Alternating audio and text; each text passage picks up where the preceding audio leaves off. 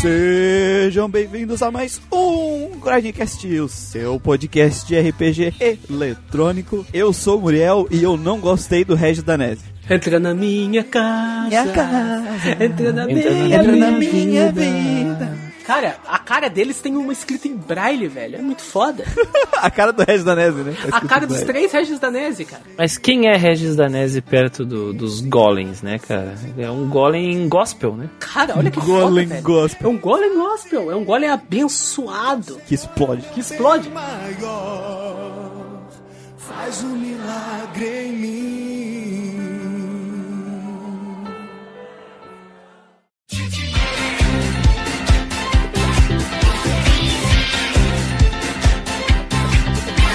E aí galera, eu sou o Manuel e a chave para a vitória em Pokémon Emerald, tal como na terceira geração inteira, é fazer um time de Pokémons fêmeas usuários de Dragon Dance. Sabe, né, Manuel? Toda vez que tu falar nesse, nesse podcast vai tocar a abertura de Made Dragon. né? Abertura de Mad Dragon. a gente prometeu. Toda- todas as garotas dragão dançarinas, né? É isso aí. Ele se divertiu demais. Muito bom, cara. Muito bom.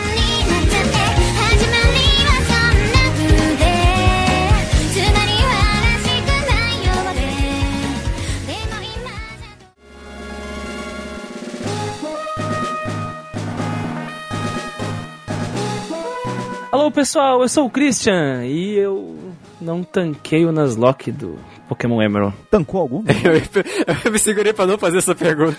Nossa, cara, como vocês são maus, eu consegui sim, só que eu morri pro Tate e a Liza. Toda, toda vez que eu falo, Cristian, aí, como é que tá os Nock? Pô, meu, eu tomei o wipe. Porra, velho. Não, to- Toda toda, la- toda live era um wipe, né? Mas eu- é que eu parei com a live no momento, então eu não tomei mais wipe. Então significa Não que tomei eu mais tô... wipe porque eu parei de jogar. Então significa que eu tô, eu tô invicto por enquanto. É a tática. É a tática. Oi, eu sou o Kaká e eu assisti todos os wipes do Chris. Ah, velho. Lamento, foi mal. Cara. Cara, o cara terminava a live dele. Ô, gente, vamos lá ver o Chris tomar o wipe. É. Né? Cara, Caralho, velho. Para com isso, cara. Agora todo mundo vai achar que eu só tomo wipe no negócio. Não, prova é que, que você é bom, cara. Ganha o jogo. Mostra pra eles. É, é um jeito de você chamar todo mundo pra ir assistir e você mostrar que você é bom. Mas, Christian, ninguém quer assistir live que o cara é bom. Tu não quer ver o cara tomar o wipe. Pô, Essa um é a humanidade. Nossa, cara, é verdade. Nossa, agora eu vou. Da próxima vez que eu vou abrir live, eu já vou ter 10 mil pessoas. Vou... Quem é o Alanzoca perto de mim, né, cara? Né? Todo mundo vai, todo mundo vai me ver. Certeza. E vai dar tudo certo. Estratégia.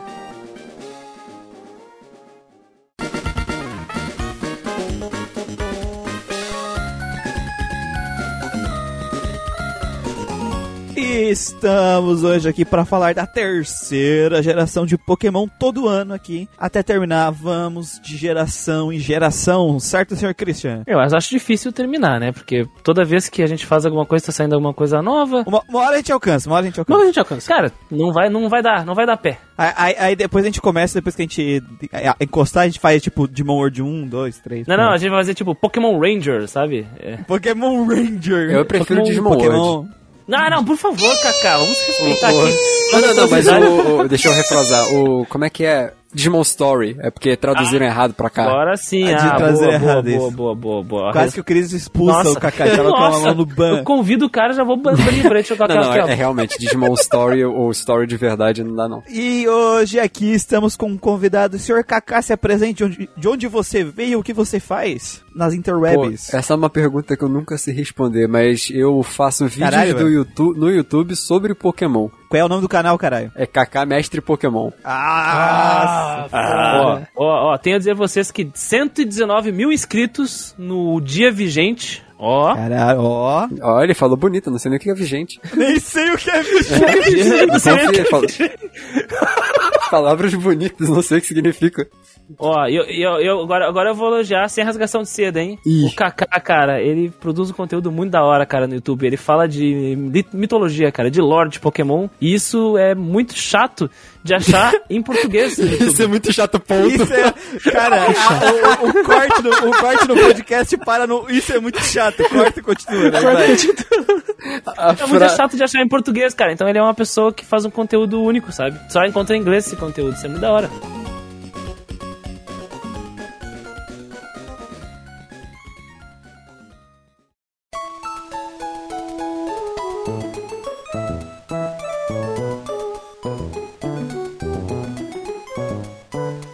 Então, vamos para as informações técnicas. A terceira geração de Pokémon foi lançada dia 21 de novembro de 2002, né? O Ruby e Sapphire, isso no Japão. Já que no- nas Américas, nos Estados Unidos, chegou no ano seguinte, dia 19 de março de 2003. A terceira versão, Emerald, chegou dia 16 de setembro de 2004 no Japão e 1 de maio de 2005 nos Estados Unidos. Então teve uma, um pulo de dois anos, né, entre a versão básica, que é o Ruby Safira, né, Ruby Sapphire, para Emerald, que seria a versão melhorada aí, né, que se acostumou a fazer desde os primórdios do Pokémon com o, Yellow, aquelas melhorias do Blue lá no Crystal. Japão, né? Ou como eu gosto de chamar, a versão chupinhada. Cara, eu não sei dizer, eu não dizer se é chupinhada, porque eles melhoram algumas coisas, mas. Recalchutada, talvez? talvez. É, recalchutado eu acho que é um termo melhor. Cheio Boa, de boa, palavras bonitas que eu não sei o que E, significam. e- eu e uma curiosidade, e uma curiosidade inútil aqui, cara. 16 de setembro de 2004 eu fazia 15 anos. Foi meu presente de debutante Olha Pokémon só, Emerald. debutou. Debutante.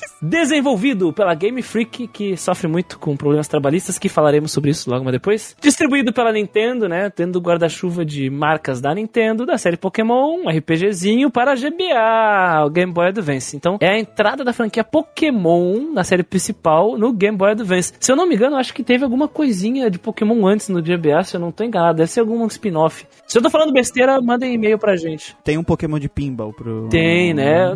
Mas tem- mas pro tem um- GBA, não sei de onde é que é. Tem o Pinball RS, mas deve depois, né? Tem um pinball. Dirigido pelo Shigeki Morimoto, produzido pelo Hiroyuki Jinai, Hitoshi Yamagami, Gakuji Nomoto e Hi- Tem que falar que nem samurai, Cris, fica mais Ah. fácil. Hiroyuki Jinai, Hitoshi Yamagami, Gakuji Nomoto, Hiroaki Tsuru de Gozaru.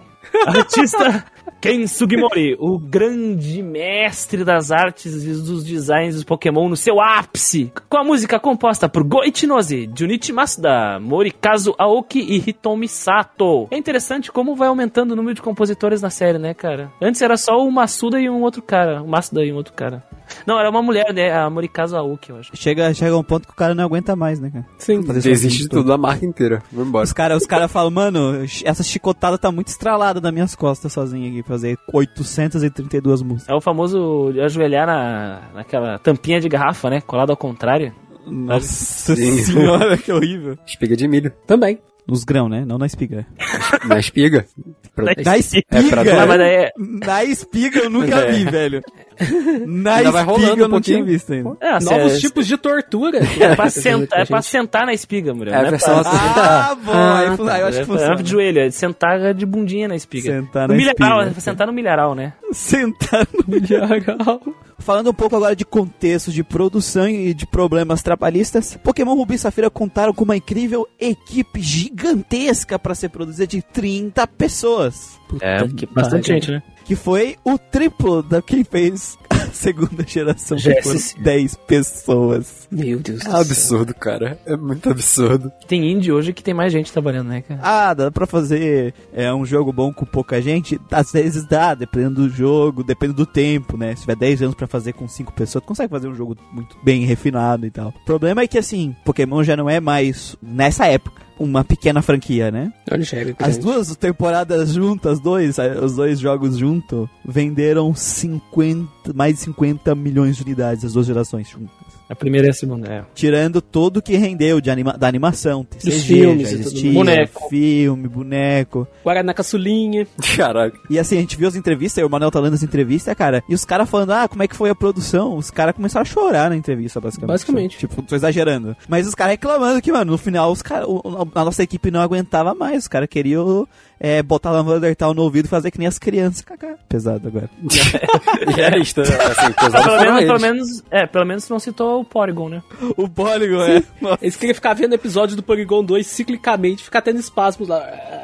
Para não, pra não ter que trabalhar. Foi feito em dois anos é, a diferença de Crystal pra, pra Ruby e Safira, cara. Dois anos pra tu fazer isso tudo. E pensando num console ter mudado de um Game Boy Color pra cá. Dois anos até um bom tempo, né? Mas o, não pra 30 pessoas. É. Eu não sei, eu não sou programador, eu não entendo as coisas. Eu sou dev, né? Eu sou dev. Então eu não sei as complicações da relação de programação para um Game Boy Color, mas para um Game Boy Advance em comparação, né? Mas só pela nossa observação e experiência com jogos, deve ser muito diferente, cara. Muito Total. diferente. Porque o Game Boy Advance ele é muito mais próximo de um Super Nintendo, do que um Game Boy Color. Sim, tanto Então- que tem É. muita versão de Super Nintendo pro GBA, né? Tem o Zelda, o Link to the Past, tem, os, tem Final Fantasy VI. Final Fantasy VI. Eles até falam nas entrevistas que, um, o, que assim, o jogo, ele é. O gráfico dele ele é bem simplista. Quando tu for ver lá na, na- nas reviews, tu vai ver até que as pessoas reclamam disso.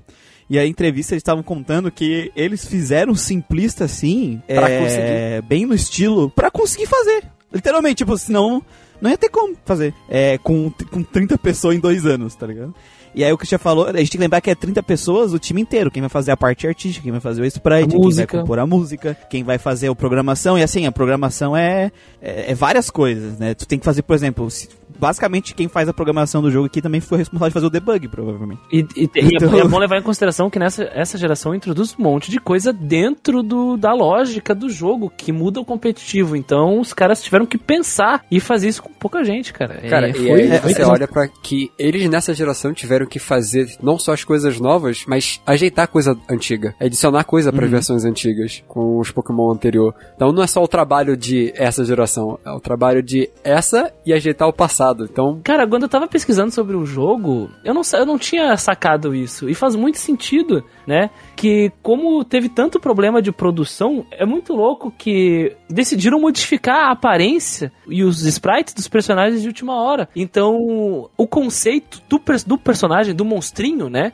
Ele não se aplica necessariamente à aparência. Porque foi, sei lá, apagado, adicionado chifre, cauda, garra dos bonecos. Então tem boneco que tem um movimento e não tem rabo. Tem boneco que tem chifre, dá golpe de chifre, não tem chifre. Ou tem chifre não tem nada relacionado a chifre, sabe?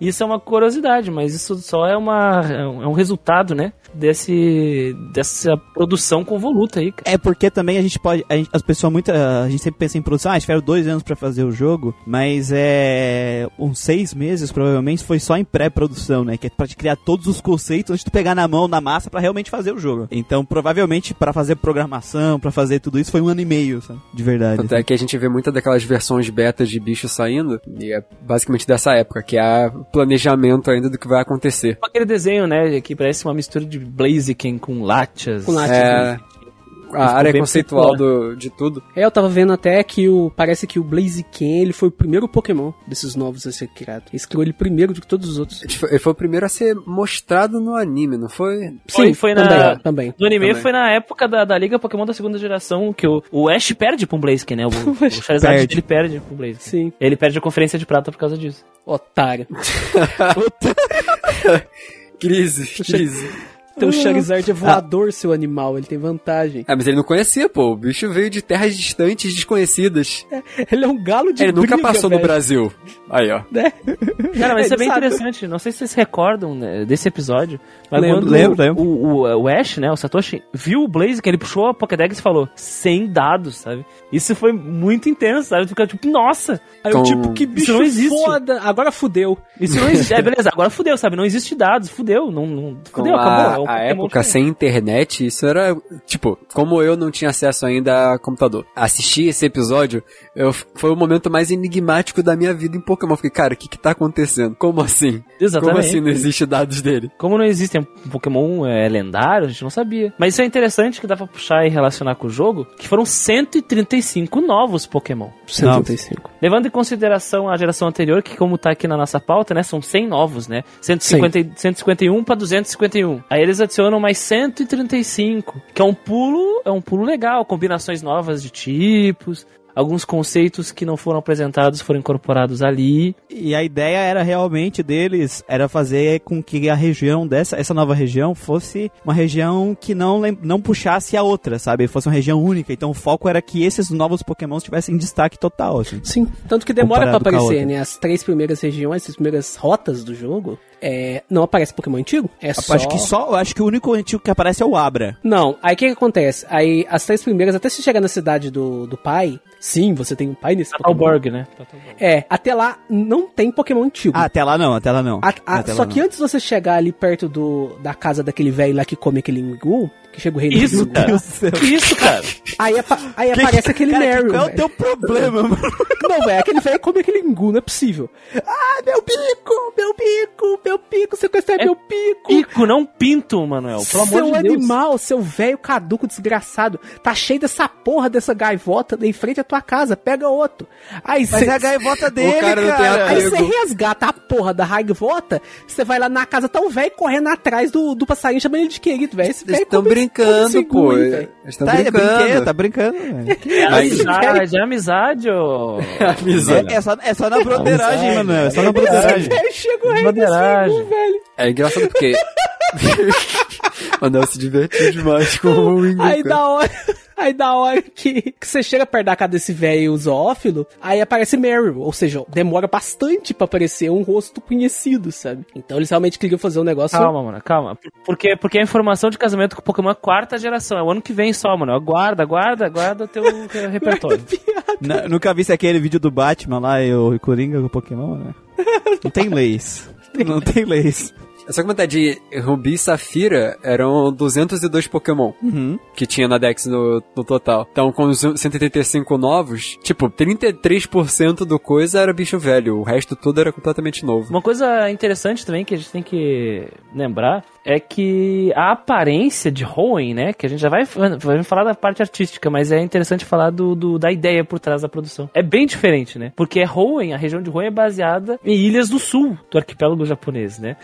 Virado. É, é, tá viradinha. Se eu não me engano, é Tá. Shikoku. Deixa eu checar aqui. Kyushu. Kyushu, é isso aí. Uma das ilhas ao sul do Japão. Então, a ideia de ter muito contato com o mar, porque é em Kyushu que tem o porto de Nagasaki, que aliás é inspiração, se eu não me engano, para Slateport, né? Hum, Então, é bem interessante que traz uma, uma ideia diferente pro mundo Pokémon e vai também ao encontro a ideia de, não, vamos apresentar um mundo diferente, um lado diferente desse mundo Pokémon, que não tem muito a ver com o que nós mostramos até agora. Isso vai se aplicar na quarta geração também, que tem a ver com a parte mais fria do Japão, né, lá em Hokkaido. Mas isso a gente conversa o ano que vem. tem parte lá que tem nevasca e tudo É, mais. neve, sim. Então essa parte aí de Hoenn, ele traz essa, essa ideia de mar, né? Porque tem muitas rotas na água, traz a ideia de mais calor, tem um vulcão ativo, então traz um mundo diferente, uma rota com cinzas, né? Um novo mundo de Um novo mundo de aventuras.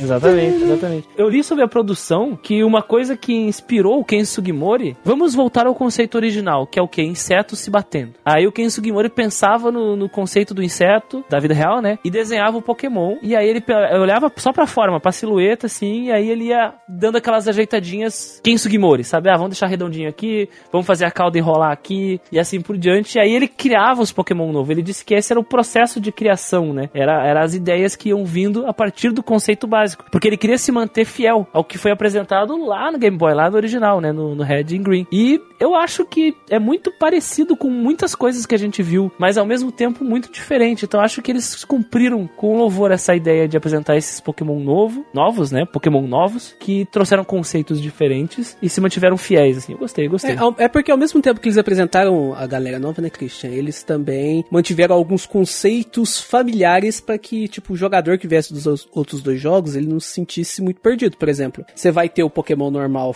que você acha em tudo quanto é lugar, você vai ter o passarinho, você vai ter a larva que vira casulo e vira borboleta. Então, você tem esses conceitos que eles ainda estão lá ainda. Floresta inicial, que, Floresta inicial, ginásio de Pokémon de pedra, que acabou se tornando uma marca da franquia, né? A fórmula Pokémon aí. exatamente. Sobre recepção, todas as versões dessa geração, tirando os remakes, venderam um total de 23,28 milhões de unidades. Bastante. A, a outra geração vendeu um pouco mais que isso, mas ainda tá dentro de da média ali Pokémon e é coisa pra caralho de qualquer jeito. Cara, se tu fala É. que vendeu um pouco menos, o cara já pensa, é flop. Mas, mano, 23 Três. milhões. Milhões. Só pra vocês terem uma ideia, os três jogos mais vendidos do Game Boy Advance são os, os Pokémon. É verdade. Pokémon Ruby e Safira, Pokémon Fire Red Leaf Green e Pokémon Emerald. São os três jogos mais vendidos do Game Boy Advance. Esse é o nível do sucesso dessa Um série. jogo desses que vendeu menos foi o Emerald com 7 milhões. O Ruby e o Safira venderam 17. E o jogo em quarto lugar é o Mario Kart pro GBA que tem, que vendeu 5. Só pra gente ter uma ideia. E é importante levar, lembrar que o Ruby e, Ruby e Sapphire, né? O Ruby e Safira, eles tiveram dois anos de vantagem em cima do Emerald, né? Sim. E a- o, o Nintendo DS, ele veio em 2006, então saiu um pouquinho mais perto do fim da vida, né? Do, do Game Boy. Porque o Emerald saiu em 2005 nos Estados Unidos. Isso se repetiu depois com o Black White 2, né? Que Quando ele saiu já tinha o 3DS. Black White 2 ainda é pior, né? Porque já tinha o console já completamente difundido. Perdão, o Nintendo DS saiu em 2004 no Japão. É. Na América saiu no mesmo ano, só um pouquinho antes, foi? É isso aí, saiu em 2004, então já tava meio defasado, né? Sim. E ainda assim vendeu isso tudo. Mas e mesmo assim vendeu 7 milhões. Mesmo assim vendeu 7 milhões. É pra poder jogar no DS, pô. O pessoal botava cartucho embaixo, É, dava, né? quebrava Dava. a tela de cima e jogava. Brava a tela de cima. Pegava a canetinha, né? Quebrava com a canetinha. né? Sobre a recepção aí, pra gente dar uma olhada no que que as críticos da época falavam sobre o jogo. A gente teve aí vários sites dando notas extremamente altas, como 9.5, 10 e 5, né? 9.5 de 10, 10 de 10, 5 de 5. E porém tivemos alguns outros sites já vindo com umas notas um pouquinho menores, com 7, 10, chamando o jogo de mediano, né? É, o interessante a gente que eu vi é que eles se dividem nos mesmos assuntos, sabe? Uns exaltando e outros falando mal do mesmo assunto. Principalmente quando se fala de gráfico e gameplay, né? Enquanto a IGN e a Game Pro elogiavam o sistema os novos que foram adicionados, dizendo que batalhas em duplas agregavam, trazia muita estratégia e desafio pro jogo. GameSpot e Eurogamer, por exemplo, falava que o jogo era um passeio do parque. Sem qualquer desafio formulaico e as batalhas em duplas foram subutilizadas, né? Essa teve essa dicotomia e nos gráficos a mesma coisa, teve ali uma exaltação por algumas alguns alguns sites de reviews e o outro dizendo que assim o jogo ele é funcional, os gráficos são funcionais, é uma leve melhoria em relação ao que acontecia no Game Boy Color. Nossa, cara, dizer que o gráfico é uma leve melhoria, velho. O que, que tá acontecendo? O que, que esses caras fumaram? sabe? Como assim uma leve melhoria em gráfico, cara? A pessoa não vê porque, cores, cara, Possivelmente. Compreendo. Eu entendo o que eles quiseram dizer. Como assim, cara? Uma leve melhoria. Claro, quando tu bota lado a lado, tu vai ver que é muito mais bonito o do, o do Game Boy, mas eu acho que eles estavam querendo dizer que, tipo, pro Game Boy Advance não foi uma grande evolução. Eu acho que é nesse sentido, né? nesse sentido. Talvez. Ah, sim, dentro, dentro do contexto do Game Boy Advance, ok. Sim. Mas comparado Isso. com, pô, geracional, né? Aí, tá forçando a barrinha, Não, né, por cara? exemplo, é uma curiosidade aqui. É, minha sobrinha tá jogando Pokémon, né? Ela, tava, ela zerou o Cristal. E aí eu passei o, o Emerald pra ela. Nossa, ela- o manual dá só drogas pra, Só drogas pra pra sobrinha ela. Dele. É Yu-Gi-Oh!, é Digimon, é, Cara, Pokémon. é isso, cara. Aí eu passei pra ela lá, puta que pariu, que diferença, que jogo mais bonito. Então tem a diferença de. Você compara um com o outro, Ah, sabe? do console, né? Sim, sim, isso tem. certeza. Obviamente, obviamente. Até uma criança consegue ver isso. Alguns RPGs que foram lançados em 2004. Vamos começar pelos JRPGs. Nós temos Mega Man Battle Network 5. Nossa, Cinco? Battle Caralho! Network já era antiguinho já, né? Pra 5. 5. Eu também me assustei quando eu vi ontem que era o 5, tá ligado? Caralho, velho. Já tinha Pokémon de Mega Man antes do Pokémon aparecer. Já tinha Pokémon de Mega Man.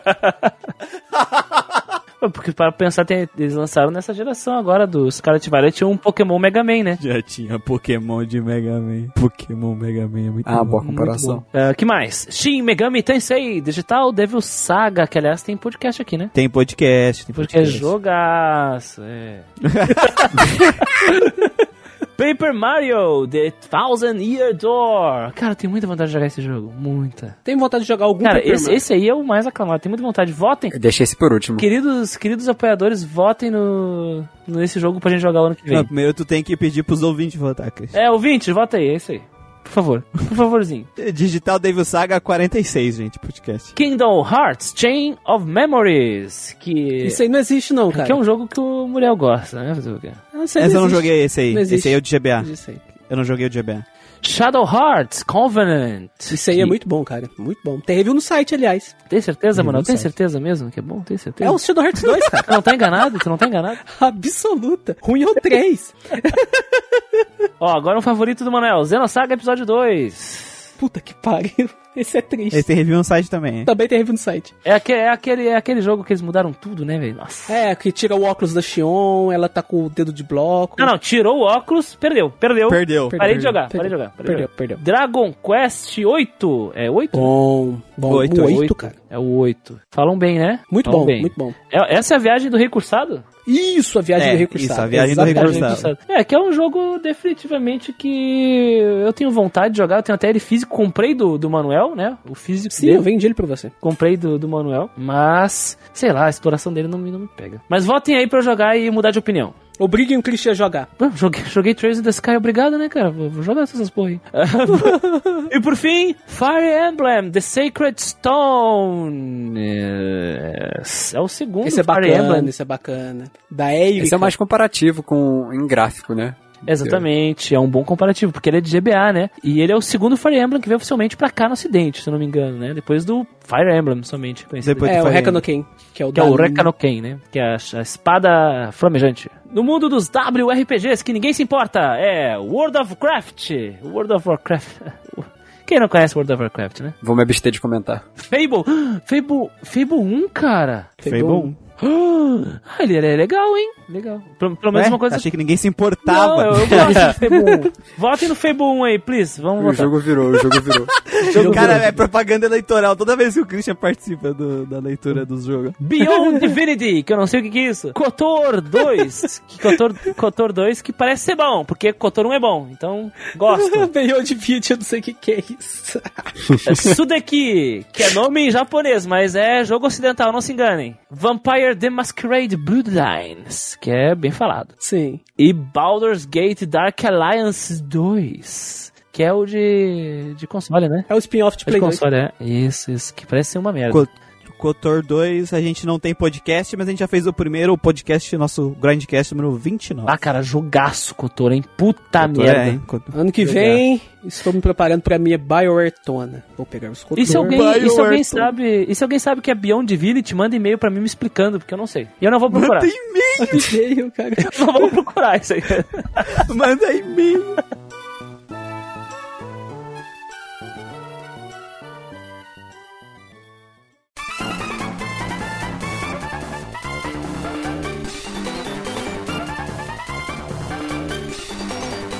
Pokémon Emerald conta a história de você, um jovem treinador Pokémon que, junto com a sua família, se muda para uma nova cidade, dentro da caçamba de um caminhão de mudanças, porque os seus pais não te amam, eles estão nem aí pra ti. Verdade. E te colocaram na viagem numa caçamba de Cara, caminhão. não tinha espaço na, Verdade. na cabine do, do motorista, não, velho. É que tinha um vigorote sentado lá, né, cara?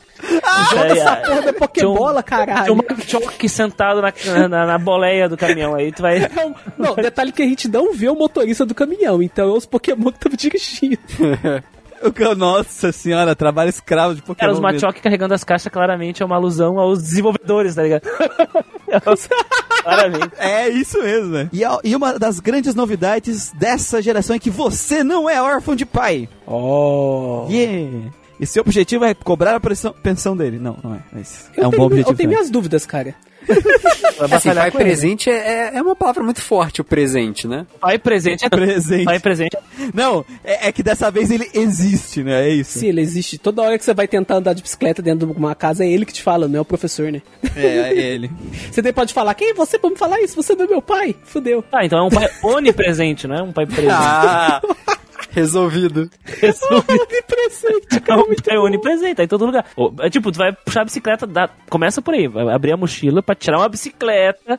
Quem aí, ele- aí ele vem e sussurra. Meu filho, guarda essa merda agora. Tá sendo bonzinho, não foi, não foi nesse tomzinho Guarda pacífico agora. não, hein? Senão eu vou soltar o Slaking, hein? Ele, ele tem status maior que Arceus, hein? Arceus, ah, tem que falar certo agora. Que saiu o jogo. Arceus. Tem, tem um status maior que Slug Deus. King é mais forte que Deus. O meu, ma- o meu, minha preguiça aqui é mais forte que Deus. Você vai começar sua jornada como um treinador Pokémon e durante esse caminho você vai trombar com dois times rivais que têm um plano muito lógico. Extremamente lógico. Completamente respaldado na realidade material. Ah, só, só um segundo, só um segundo, é importante. Na Oi. versão Ruby, tu encontra só um time, que é o Magma. E na Safira, né, Sapphire, tu encontra só um, que é o Aqua. Tu encontra os dois Exatamente. só na versão Emerald, né? Só, Isso. É versão. tipo o comando vermelho e o PCC, né, cara? Pokémon, versão PCC. Polícia Federal, eu não tenho a ver com nenhum comentário dito aqui. Eu eu não sei como eu vim parar aqui, rapaz. tipo, você vai lá, na- você vai lá no Pokémon PCC, os caras do comando vermelho. Aí a gente vai te ajudar a bater esses caras, tá ligado? É, Aí a terceira versão é a versão Uma, PF. o Marchamp deles com a metralhadora, tá ligado? A terceira versão é qual, Christian? PF, né, cara? Polícia Federal. PF. então é o Magma e o Team Aqua. O primeiro quer acordar e controlar Groudon e assim expandir a Terra pra provar que ela é plana. É totalmente. Assim, a parte da Terra plana é zoeira, tá? Mas eles querem realmente expandir Terra. Assim, a lógica dele é, É tão isso. grande quanto ar. Então, É, tão grande quanto a Terra Isso. plana, exatamente. Isso. Enquanto a segunda quer acordar Kyogre e expandir o território do mar pra provar que o aquecimento global não existe. Olha, gente. É. Gente, até parece que vamos levar a sério alguém que diz que o aquecimento global não existe, né? Totalmente fictício esse jogo. Jamais. Já pensou? Imagina eleger um presidente que acha isso. Imagina, cara. Presidente que o ministro da, da cultura lá tá pesquisando sobre Ratanabá, cara. Não. É, mundo real. Será que você conseguirá acabar com esses gênios do crime e se tornar o grande mestre Pokémon? Oh, sou invencível. Bah, tem que colocar essa música, mulher, porque essa é a geração da batalha avançada. Oh, oh, oh, oh. Nossa, mano, Cara- essa leitura da sinapse foi tão boa que eu acho que a gente pode acabar o podcast aqui, velho. Cara, O podemos. barulho de guitarra foi bem feito, devo admitir. Então, a proposta do jogo é, primeiro, aquela proposta básica. Você tem esse novo mundo, tem essa aventura pra viver. Viva esse mundo, viva essa aventura nesse mundo, conheça, conheça ele, descubra os locais, os novos pokémons, as pessoas. Se aventure nesse mundo e resolva esses problemas, porque crianças de 10 anos têm essa capacidade. Sim, você tem que ser o maior de todos e um lendário sonhador.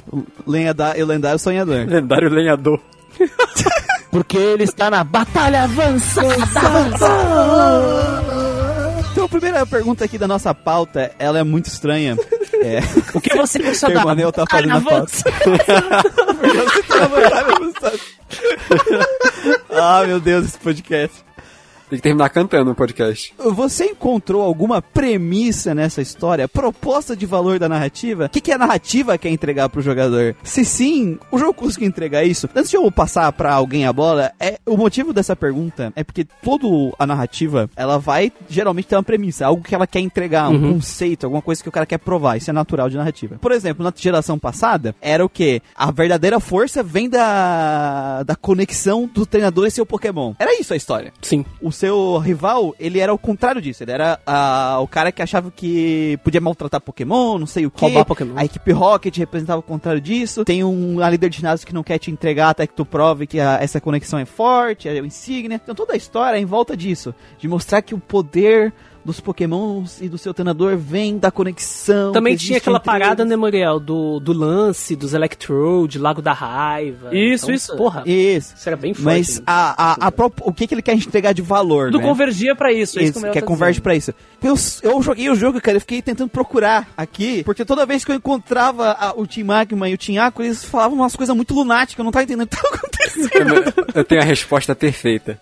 A premissa Ah, ah, diga. é contar sobre como existe muita gente doida e gente que segue gente doida. Sem usar dois neurônios pra pensar no que tá acontecendo de verdade. tipo, não existe jogo mais atual do que, o, que essa linha. Cara, eu, eu- eu ia dizer exatamente isso. Eu achava muito zoado Pokémon a, a Ruby Sapphire Emerald. Até o momento que. O mundo real bateu na sua porta. A internet surgiu, os mostrou cara. Estão Realmente. rezando pra pneu, tá ligado? Os caras tão. Porra, mano, sabe? E, igual a vida real, depois que os caras viram que fizeram merda, eles saíram impunidos. Exato, cara, Ah, que isso. cara. Perfeito, cara. Tá entendendo? Então, assim, eu, eu acho que nada mais atual mesmo que os malucos, velho, com ideia idiota, cara. Ou seja, Pokémon Emerald é uma alegoria da realidade. Cara, o jogo Nossa. mais atual, não tem como. Perfeito, cara. Game of bom. the Year 2022. Sim. Uma, ah, já que o, o Muriel ele trouxe uma questão técnica de narrativa, né? Eu acho que seria legal fazer o O Ministério Técnico. técnico, o Ministério Técnico da- do Team Magma, né? o Ministério da Seca. É, o que, que eu ia comentar? É que essa geração, a terceira, a geração avançada! Oh! Tem que ter um Essa computador geração- de quantas vezes isso é dito, por favor. Essa geração, ela traz uma coisa nova para como a narrativa ela se apresenta nos jogos Pokémon, agora falando tecnicamente, né? Porque essa geração ela traz mais uma linha eh, narrativa tradicional para os jogos Pokémon. Até então, a proposta dos jogos Pokémon era viva esse mundo, tenha experiências com essas criaturas e esse mundo ele vai se apresentando, a riqueza desse mundo vai, vai vir através das tuas experiências, interações com essas criaturas e com toda a tua exploração nesse ambiente aí, né? Ainda se mantém muito. Aliás, eu acho que é a premissa principal, a proposta principal aqui ainda é isso. Explora esse mundo ainda, que, aliás, vai ao encontro da ideia que o Ken Sugimori trouxe, né? Não, vamos trazer o conceito original do Pokémon de uma, de uma forma diferente e tal. É, só que, curiosamente, eu acho que eles queriam trazer essa narrativa tradicional de RPG, né? Ah, tem os inimigos aqui, eles vão aparecer sempre ao longo do teu caminho. Não vai ser como a equipe Rocket na primeira geração e na segunda, que tu chega no lugar e eles estão lá e tu só bate neles. Não, eles aparecem pra ti, eles atrapalham pessoas que estão exatamente no teu caminho. Existe um evento, né? É, uma cena que para a tua exploração Pra acontecer, ah, existem essas coisas que não eram tão comuns na geração 1 e 2. Acho que, é um, acho que é um passo legal, acho que é um passo interessante, mas tem muito a que refinar. Porque tem que balancear essa ideia de explore o mundo, experiencie essa, esse mundo Pokémon, né? E a narrativa de RPG. Claramente, esse aqui não é um ótimo exemplo de narrativa de RPG linear tradicional. Porque nem é a ideia deles, mas eles trouxeram. Não, peraí, agora tem aqui. E fizeram o, um feito de trazer as duas linhas narrativas dos jogos originais pra um só, que é o Emerald, né? Então isso é uma coisa legal também. E até, você até comentou que eles trouxeram, eles tiveram essa ideia, e essa ideia a gente percebe que se repete nas gerações seguintes, né? Sim, ela, ela se atenua, né? Nas, É, é mais igual eu tava comentando com o Muriel aqui ontem, a gente tava fazendo a pauta, que é a principal diferença dessa mudança da equipe Rocket para as equipe colorida comandada por Megalomaníaco. Porque o Giovanni, ele é um chefe do crime, ele é o Gizzy de Sult Town, de Fatal Fury. Ele quer ganhar dinheiro de um Pokémon, basicamente. Inclusive, ele tá dentro do sistema, né? Ele é líder de ginásio. Exatamente, exatamente. velho. Acho o Giovanni muito foda. Enquanto aqui, a partir dessa geração, ela trouxe esse conceito de equipe colorida megalomaníaca que quer usar o Pokémon para algum objetivo além. Ecoterroristas, né? Eles são é ecoterroristas. é, sim, Sincero. começa a surgir o ecoterrorismo aqui. E aqui, como foi a primeira geração que fez isso, a gente vai ver isso no decorrer do, do podcast, não tá bem desenvolvido. Tanto que a gente nem achou uma premissa aqui na hora que a gente tá fazendo a pauta. O foda é que, assim, claramente eles não sabiam como fazer. Como ligar a, a- aquela aventura de, tipo, tu, é, a- o negócio de tu conhecer o mundo com essa narrativa, sabe? As suas coisas estão muito desconectadas Sim, verdade. na maior parte do jogo. E, inclusive, toda vez, toda a, a- todo o contexto narrativo é contado através do quê? Exposição. Tu chega na frente do carinha da, do Team Magma, ele puxa, depois que tu derrota, antes de derrotar ele, né? Antes de tu descer o cacete nele, ele puxa um data show, o nosso querido data show, e te apresenta, olha, tem esse ground, tá ligado? Na frente do Timaya. Toda hora que o Miguel fala é, Timaya, é- Timaya. É isso. Tim Maia. E aí, Tim Maia, Tim Maia. O descobridor dos sete mares, né? Que só tem mar aí nessa Descobridor. Perfeito, velho! Caraca, tudo conectado aí, ó. Tá tudo conectado. Está, está uma noite de muitas revelações, meus amigos. Descobridor dos sete mares. Timaya! Agora vai ser esse o encerramento, acabou. Pô, realmente melhor. Devo admitir. Pô, melhor, cara. A história, ela não é um contado do jeito que vai te engajando, a querer, nossa, o mistério dos, po- desses pokémons lendários e tal, sabe? É, é meio que tu vai lá, testículo gigante, avança, sabe? E aí, quando tu, tu tem a... a quando tu- a- eles botam os dois pra brigar, né? Os dois bichos pra brigar, tu tem que chamar o, o pai, Uhum. o Rayquaza, pra separar eles. E também é uma- é meio broxante essa situação, porque tu passa uma dungeonzinha, tipo, que tu basicamente sobe umas escadas, fala, oi Rayquaza, o Rayquaza vai lá e fala, gente, parou, e acabou, tá ligado? Vamos parar com essa porra e pronto, acabou. Até a forma que acontece a resolução, então claramente eles não tinham muita experiência em fazer isso, sabe? Eles acabam tentando trazer os lendários pra história. Eu acho que esse é o maior, maior problema no geral mesmo. Porque na, no 2, é até, isso é até uma pergunta mais do que uma resposta. O Luke e o Howard não fazem parte da premissa geral, né? Nem com vilão. Eles só tão paradão lá, só de né? boa. Sim, Ah, eles estão vendo a vida deles, né? Tu que vai lá encher a porra do saco deles, né? É, nos dois primeiros não. É. E aí, eles parece que eles estavam tentando muito fazer com que a capa do seu jogo fizesse algum sentido pra você jogar. Eu acho justo isso. Mas saiu Eu meio acho errado. que isso vai mudar, Kaká, no Cristal. Porque o Suicune, ele é muito presente Sim, na sim. narrativa do Cristal. Mas tu percebe que é um enxerto, Sim, Manuel? sim. Aquele Eusine e o Suicune eles são um enxerto, porque eles, eles são- tão pontuais as aparições, aquela coisa. Nesse aqui, eles realmente tentaram conectar a a, aventura com a história, com os lendários. Eles só não conseguiram. Acho que é isso. Como eu nunca joguei o de GBC, de Game Boy Color, eu não tinha parado pra pensar, mas como a Game Freak ela tem uma mania, e aí fazendo um pouquinho de sair do Emerald, eles têm a mania de numa geração testar algo pequeno e na próxima engrandecer esse, esse teste, eu acho que o, o Suicune foi exatamente isso. A tentativa Foi. de falar, será que a gente pode colocar o lendário na história? E depois tentaram fazer isso no jogo seguinte, e eles exageraram um pouquinho, mas detalhe. Cara, eles fazem isso com as mecânicas, né? Tipo, pega, a gente vai falar dos itens. Na, na primeira geração que eles introduziram os itens, só tem um item. Leftovers. Que é leftovers, tá ligado?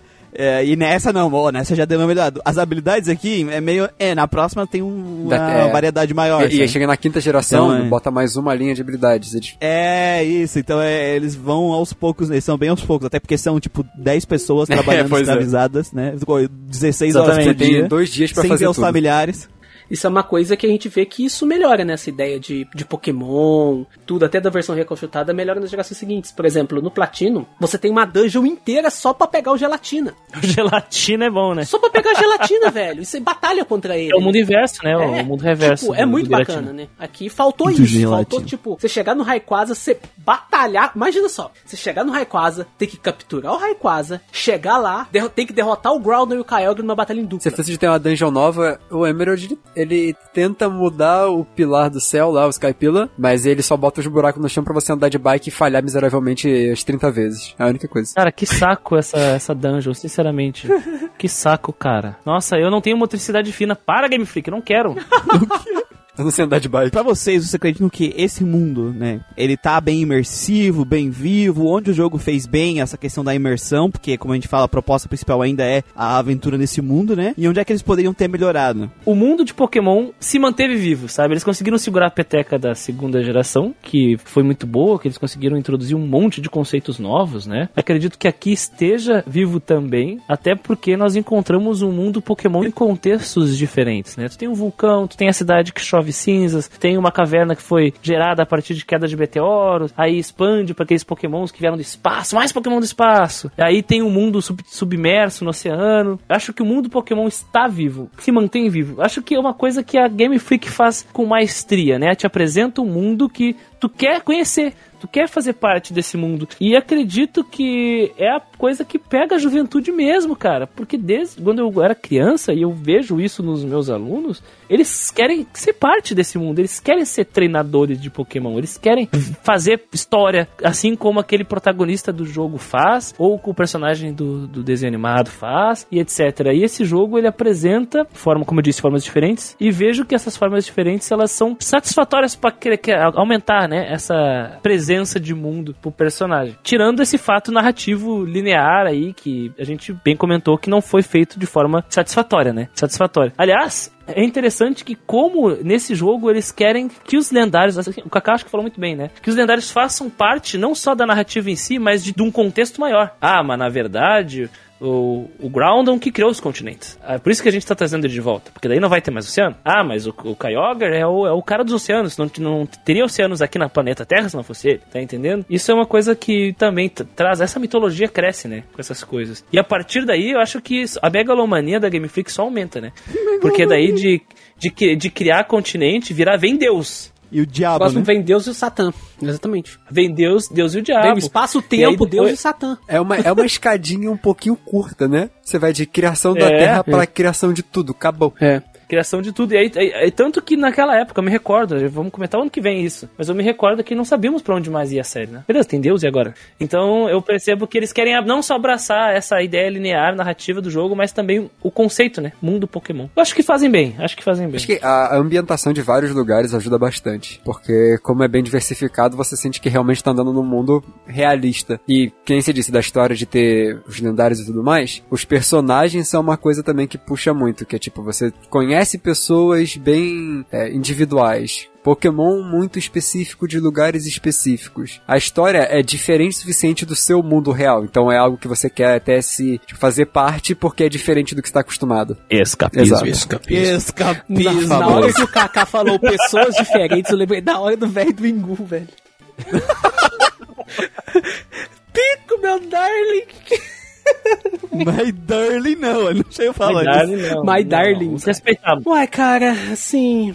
Esse mundo, ele é vivo. Eu achei que ele não é tão. Ele não me passou a sensação de um mundo vivo como o Cristal e a segunda geração me passou. Tipo, teve algumas coisas que eu gostei bastante aqui, como a questão do dive, de algumas áreas, por exemplo. Por exemplo, você tem naquela. Você entrar naquela área lá, tá, tá a grama alta, tá chovendo, tá sempre chovendo. E, e tem os ninjas. E tem os ninja, velho. Porra, No deserto, no deserto tem a tempestade então, de areia. o deserto também, pra mim, as duas áreas mais fodas do jogo. E também tem a questão do. Tem uma área, tem uma área lá do, do oceano que tem as correntezas, né? E tudo mais. Tem a parte dos Regis da Nese que a gente vai comentar depois. Que ela é extra, mas ela é muito bacana. Só que eu achei que eles podiam ter entregado mais. Porque quando a gente vem da, da Yellow pra Cristal, eu acho que foi um salto muito absurdo. Muito absurdo, por pouco pra limitação que eles tinham no console, porque é o mesmo console. E tanto da equipe também, né? Porque era 10 pessoas que pariu. E também, tipo, ela trouxe a, a, a da Cristal pra. Da Yellow pra Cristal teve muita coisa, né? Tipo, tinha uma rádio, tinham várias estações na rádio, tinha rádio que tinha música que você podia atrair Pokémon. Tinha a questão da agenda também, que a agenda ela volta aqui na, na Emerald. Só que, que a agenda que os treinadores eles te ligavam, ô porra, bati no Ratatá. Na Cristal eles adicionaram os, os treinadores eles te ligando pra te dar itens. Então, tinha a questão dos Unons. Então, tinha eventos em certos dias da semana também, que tinha esse calendário dentro da Cristal, né? E quando eu vim aqui pra Emerald, isso eu me lembro desde a época que eu joguei no N-Gage, eu, eu tava esperando aquilo de novo, sabe? Porra, os caras vão me ligar agora me dando item, agora vai ter a rádio, vai ter não sei que lá o que.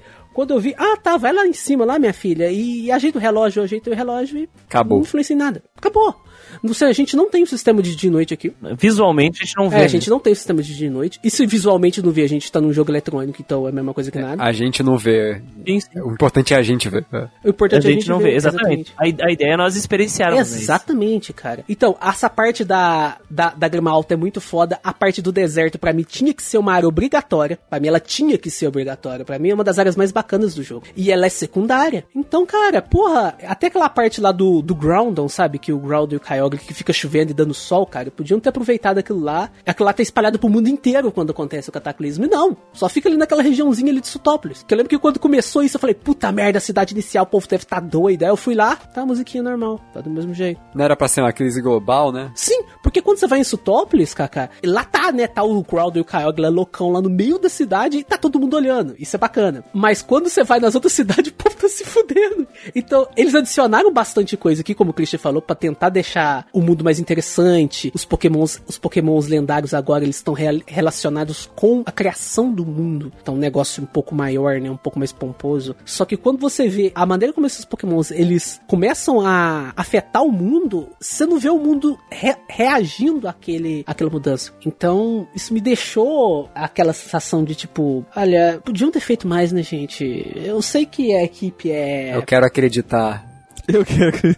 Eu sei que a equipe ela é pequena e tudo mais, mas porra, é o GBA, né? Não, eu concordo, eu concordo com o que o Manuel tá dizendo, né? A falta da, da nossa percepção visual de noite. Essa eu acho que é a pior. Acho que foi a pior pra mim, Christian. Foi, foi, foi um retorno, né? Foi um, foi um passo pra trás. A falta do calendário. Porra, cara. Calendário. E- Eles, eles investiram visualmente tantas coisas pra tentar trazer esse mundo vivo. Por exemplo, as poças da água refletindo nas áreas de Ah, chuva. bem lembrado, as poças d'água. Ou que, que eu disse, as cinzas que, que elas se desmancham quando tu anda. Essas coisas são tudo legal. É bem legal quando tu, tu quer trazer um mundo factível, né? Uhum. Mas é, é triste quando nós olhamos essa questão, né, da segunda geração pra terceira, do dia e noite. E, e eu fico, eu fico E chateado. até um também. padrão em Pokémon que você vê que eles sempre acabam dando passos pra frente em algumas coisas que, tipo, Sim, pô, muito maneiro estão adicionando essas Passinho pra coisas. frente. Mas algumas coisas que foram adicionadas anteriormente vão ficando pra trás. Eu fico na dúvida se é uma questão de, pô, vamos querer fazer cada região, cada geração ter a sua própria coisa única e, tipo, vamos tentar fazer com que aquilo ali seja só deles, mesmo que acabe perdendo depois. Mas eu acho que tem coisas que podem ser da região, porque faz sentido naquela região. E ainda assim ser adicionado. E tem coisas que fazem sentido para um mundo normal. Tipo, ter dias da semana. Tipo, ter dia e noite, sabe? Porque eu, a experiência que eu tive, porque o Crystal, eu joguei no console, e eu tava, na época eu tava num serviço que tinha horário fixo, né? Não tava nesse estilo freelance maluco que eu tô. E aí, eu, quando eu jogava de manhã antes pro serviço, tava de dia no, no jogo, né? Quando chegava meio-dia e jogava uma horinha ali no, no almoço, também tava de dia. Quando chegava à noite, tava de noite o jogo, então eu tinha essa Imersão imersão muito maior. Tinha. da minha joguei é muito legal. Tinha os encontros com os pokémons em horários diferentes, ainda tinha mais imersão, porque batia na cabeça na árvore de manhã, os pokémon ca- caíam Dormindo. dormindo na segunda geração. Sabe? headbutt, então, velho. Headbutt, é. Então tinha várias interações com isso de dia e noite, eventos olhando pra isso e tal na, na segunda geração. E tem uma outra coisa já entrando na próxima pergunta que eu vou trazer, que é dos personagens agregarem aventura, eles serem memoráveis, que eu sinto que no caso dos NPCs que te ligam, teve uma tentativa de expansão aqui pro lado errado. Como assim? Porque a outra coisa que no Cristo me pegou muito foi porque eu senti que tinha essas pessoas que eu enfrentava e conversava e pegava o número deles, eles eram pessoas que estavam vivendo a aventura deles. Eles não eram só pessoas que estavam ali pra me enfrentar eles e só pra de vez em quando. Pô, o cara tinha o Ratatá, velho. Ratatá, Youngster Viciado no. Ratatá. O Joey. Até quando virou Radication, ele chamava de Ratatá. Sim. É... Pegou, amava muito o Ratatá, né? Ele amava muito o Ratatá dele, ele não pegava outro Pokémon. e Ele falava Não isso quando tanto ligava pra o gente. velho com o Wingu dele. É, isso, aqui aí tu, aí tu tinha o cara da, da, que achava item pra ti que era da caverna, tu tinha o Bug Catcher, porque tinha um evento de capturar inseto do dia, da semana, e te ligava pra perguntar se tu ia aí, porque ele ia no evento, ele queria ver se tu ia junto, tá ligado? É, então tem Isso é, muito- isso é muito bom. Isso é a, muito a ideia da maneiro. comunicação é boa. E aí o que, que eu pensei? Pô, eles vão expandir isso, né? Mas eu- o, o, que eu acho que eles deviam ter expandido é aprofundar mais, é, não aumentar pra caramba o número de, de, de NPCs, porque foi o que eles fizeram. Tu tinha uma lista gigante de pessoas que te ligavam pra falar coisas genéricas. Aí não ficou essa identificação que eu peguei quando era pouquinha gente. Então, isso me fez deixar o, o, o mundo um pouquinho mais menos vivo nesse, né, com esses personagens, até porque quando tu batalhava com eles de novo, era a mesma frase. E no Pokémon Cristo eles mudavam as frases dos caras quando enfrentava eles de novo. Mudava a frase. Tá ligado? Então, parece que eu criei um relacionamento com aqueles personagens, mesmo sendo, que nem eu falei lá no nosso podcast, era mega limitado. Às vezes a gente ficava três vezes no mesmo dia pra falar a mesma coisa, assim, era mega limitado. E eu sinto que foi um, um desperdício essa mecânica aqui no GBA, porque, pô, dá pra aprofundar, dá pra começar a trabalhar umas questzinhas com eles, principalmente agora tinha batalha em dupla, sabe? Umas coisas assim. É, e eu senti muita falta disso ah, no jogo. E os, os teus dois rivais aqui, eu senti eles mais fracos que o da segunda geração, que eu já não gostei muito do da segunda. Porque o da segunda, ele tem um arco de início, meio e fim da aventura dele também. Aqui, eu não senti, porque como eu fiz com a menina, eu não fiz... O Brandon é só um cara aleatório que de vez em quando tu encontra ele, sabe? E aí ele te ajudou com alguma coisa, te dá um item, ou vocês batalham, é isso. E o outro...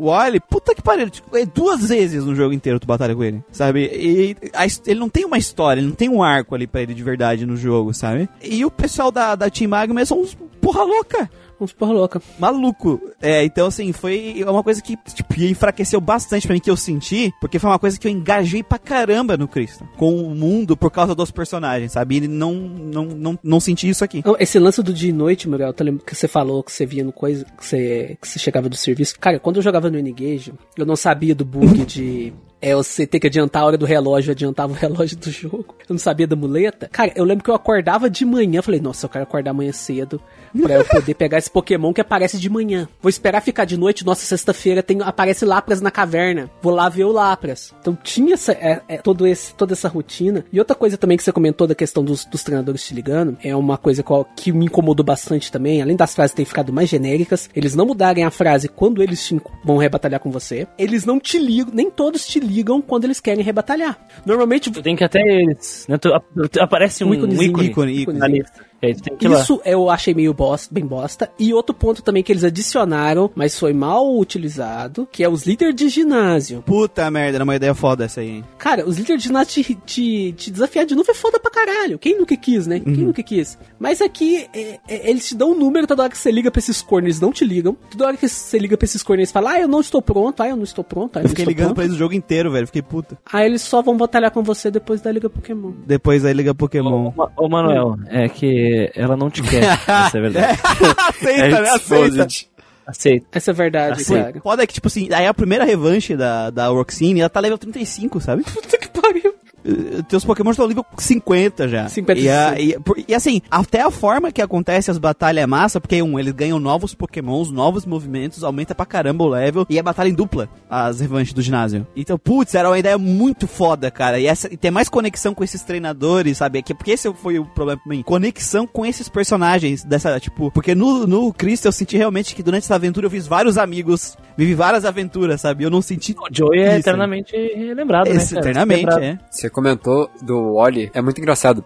como tem uma diferença enorme na tentativa da história do Wally na tentativa da história geral. Porque um é sobre o garoto que. Ah, o, o- a, a criança frágil saindo de casa. E a outra história que está sendo contada ao mesmo tempo é: vamos destruir o mundo de uma forma ou de outra, depende do lendário. E- então, tipo, se tu se apega a uma das duas histórias, você pra olhar para outra, você fica, cara, que coisa absurda. Ou então, ah, que coisa insignificante. Exatamente. Mas o, foda, o foda é que nenhuma das duas é bem construída, tá ligado? É difícil. Sim. Esse que é o foda. El- Elas se conflitam demais, uma ser muito diferente da outra. No Cristo, a, a conversa, né? A, a- com a do teu rival. É, bem mais conectada. Uma coisa é importante deixar claro, né? Que o, o, o Kaká, o Manuel até comentaram que existem coisas que são feitas, né? Conquistadas em Pokémon, apresentadas e deixadas pra trás. Mas tu percebe que essa questão do dia e da noite, elas não são só uma questão apresentada no jogo, é uma coisa fundamental, uma pedra fundamental. Tanto que volta na quarta geração muito melhor do que já foi apresentado na série, sabe? Com manhã, tem tardezinha, tudo com, com transitão, Na sabe? Heart Gold tem estações Tem do ano, né, estações do ano, depois mais adiante, que eles melhoram ainda no Black and White mais adiante. Enfim, percebe que essa ideia, ela retorna. As, ide- as ideias que dão muito certo, que funcionam muito bem, retornam. Sapato de correr, sabe? Essas coisas, por exemplo, que aliás é algo que apresentam nessa geração. Então, ao mesmo tempo que eles querem trazer o potencial do console visualmente para mostrar que esse mundo é vivo, ó, ó o vento, olha a corrente marítima, olha esse cenário submerso,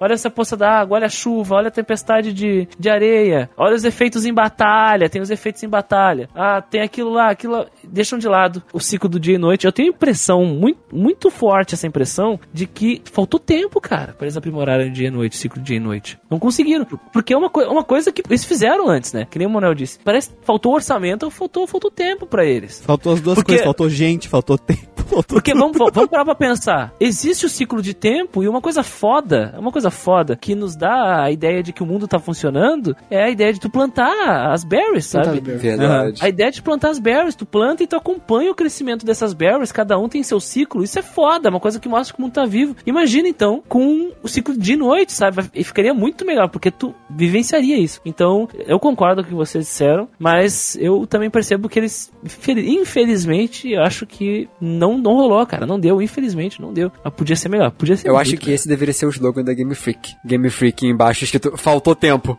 Não deu. Game Freak, não Game, deu. Não deu. Game Freak, não deu, Não deu. vírgula, poderia ser melhor. Poderia ser melhor. Perfeito. Cara, é absurdo sobre como a gente sempre para pra pensar, cara. é, todos os jogos que são a terceira versão são uma demonstração clara de que o problema maior sempre foi o tempo que eles não têm. Porque o ano seguinte eles lançam uma versão que é bem melhor, com mais coisa, bem mais interessante. Eles não conseguem mudar muito o visual, porque a intenção geralmente é só manter o que foi apresentado no anterior. Mas ainda assim, ele mostra que aquele um ano extra salvou muita coisa que é um problema do jogo anterior. Sabe aquela ideia que foi descartada no, no estágio tal? Pois é, a gente conseguiu É. trazer pra cá, né? É aquela coisa assim. E isso é muito triste, cara, porque Pokémon é só a coisa que vale mais dinheiro no mundo, sabe? De propriedade intelectual. Eles têm que lançar nesse ciclo de dois e dois anos porque tem que renovar anime, cartinha, É, brinquedo, a né, Game cara? Freak Então tem- está literalmente na pior, melhor e melhor pior situação ao mesmo tempo. Sim. Total, cara. É uma balança horrível. Ela tá escravizada, né, da- desse ciclo de precisamos lançar novos brinquedos, precisamos lançar um novo anime, precisamos lançar um novo ciclo de cartas do TCG. E esse dinheiro não vai chegar na E gente. esse dinheiro não vai chegar na gente. Cara, isso é muito triste. Por isso, treinadores de todos os todo mundo, univos. É, por favor. Realmente.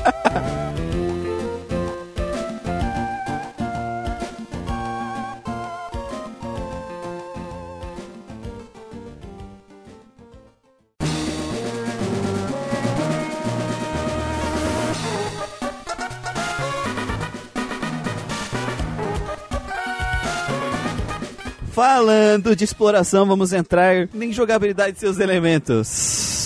A exploração do jogo ela mantém assim as bases do que a gente teve na primeira gera- das primeiras gerações. Você tem aquele mapinha com algumas áreas pra te liberar. Conforme tu vai avançando na história, tu vai ganhando movimentos especiais ou itens que te permitem ah, avançar no jogo, certo? Ah, andar sobre água, mergulhar, que é a, essa, nova geração, cortar o mato, empurrar pedra, quebrar pedra. Tem alguns efeitos novos, por exemplo, o Sweet Scent, né? Que que permite Sweet chamar Scent. Pokémon instantaneamente. Tem umas pegadas no Dive, né? Que, Dive, que te abre uma camada diferente do jogo jogo. Isso é uma coisa da hora. Então, tem algumas coisas também que foram só adicionadas na Emerald, né? Por exemplo, é, se você tem um Pokémon com Magnet Pool na party, você vai atrair mais Pokémon metálico. Se você tem um Pokémon com Synchronize, você vai ter mais chances de achar outro Pokémon com a mesma Nature daquele Pokémon com Synchronize. Se você tem um Pokémon com Magma Armor, você vai chocar o ovo mais rápido. Isso eles acrescentaram só na Emerald. Tinted Land, você acha Pokémon com item. Sim. Coisas assim. Pickup também. meu- Pickup encontra item, É. assim. A maior parte é, é pra realmente botar aquele mundo mais divertido.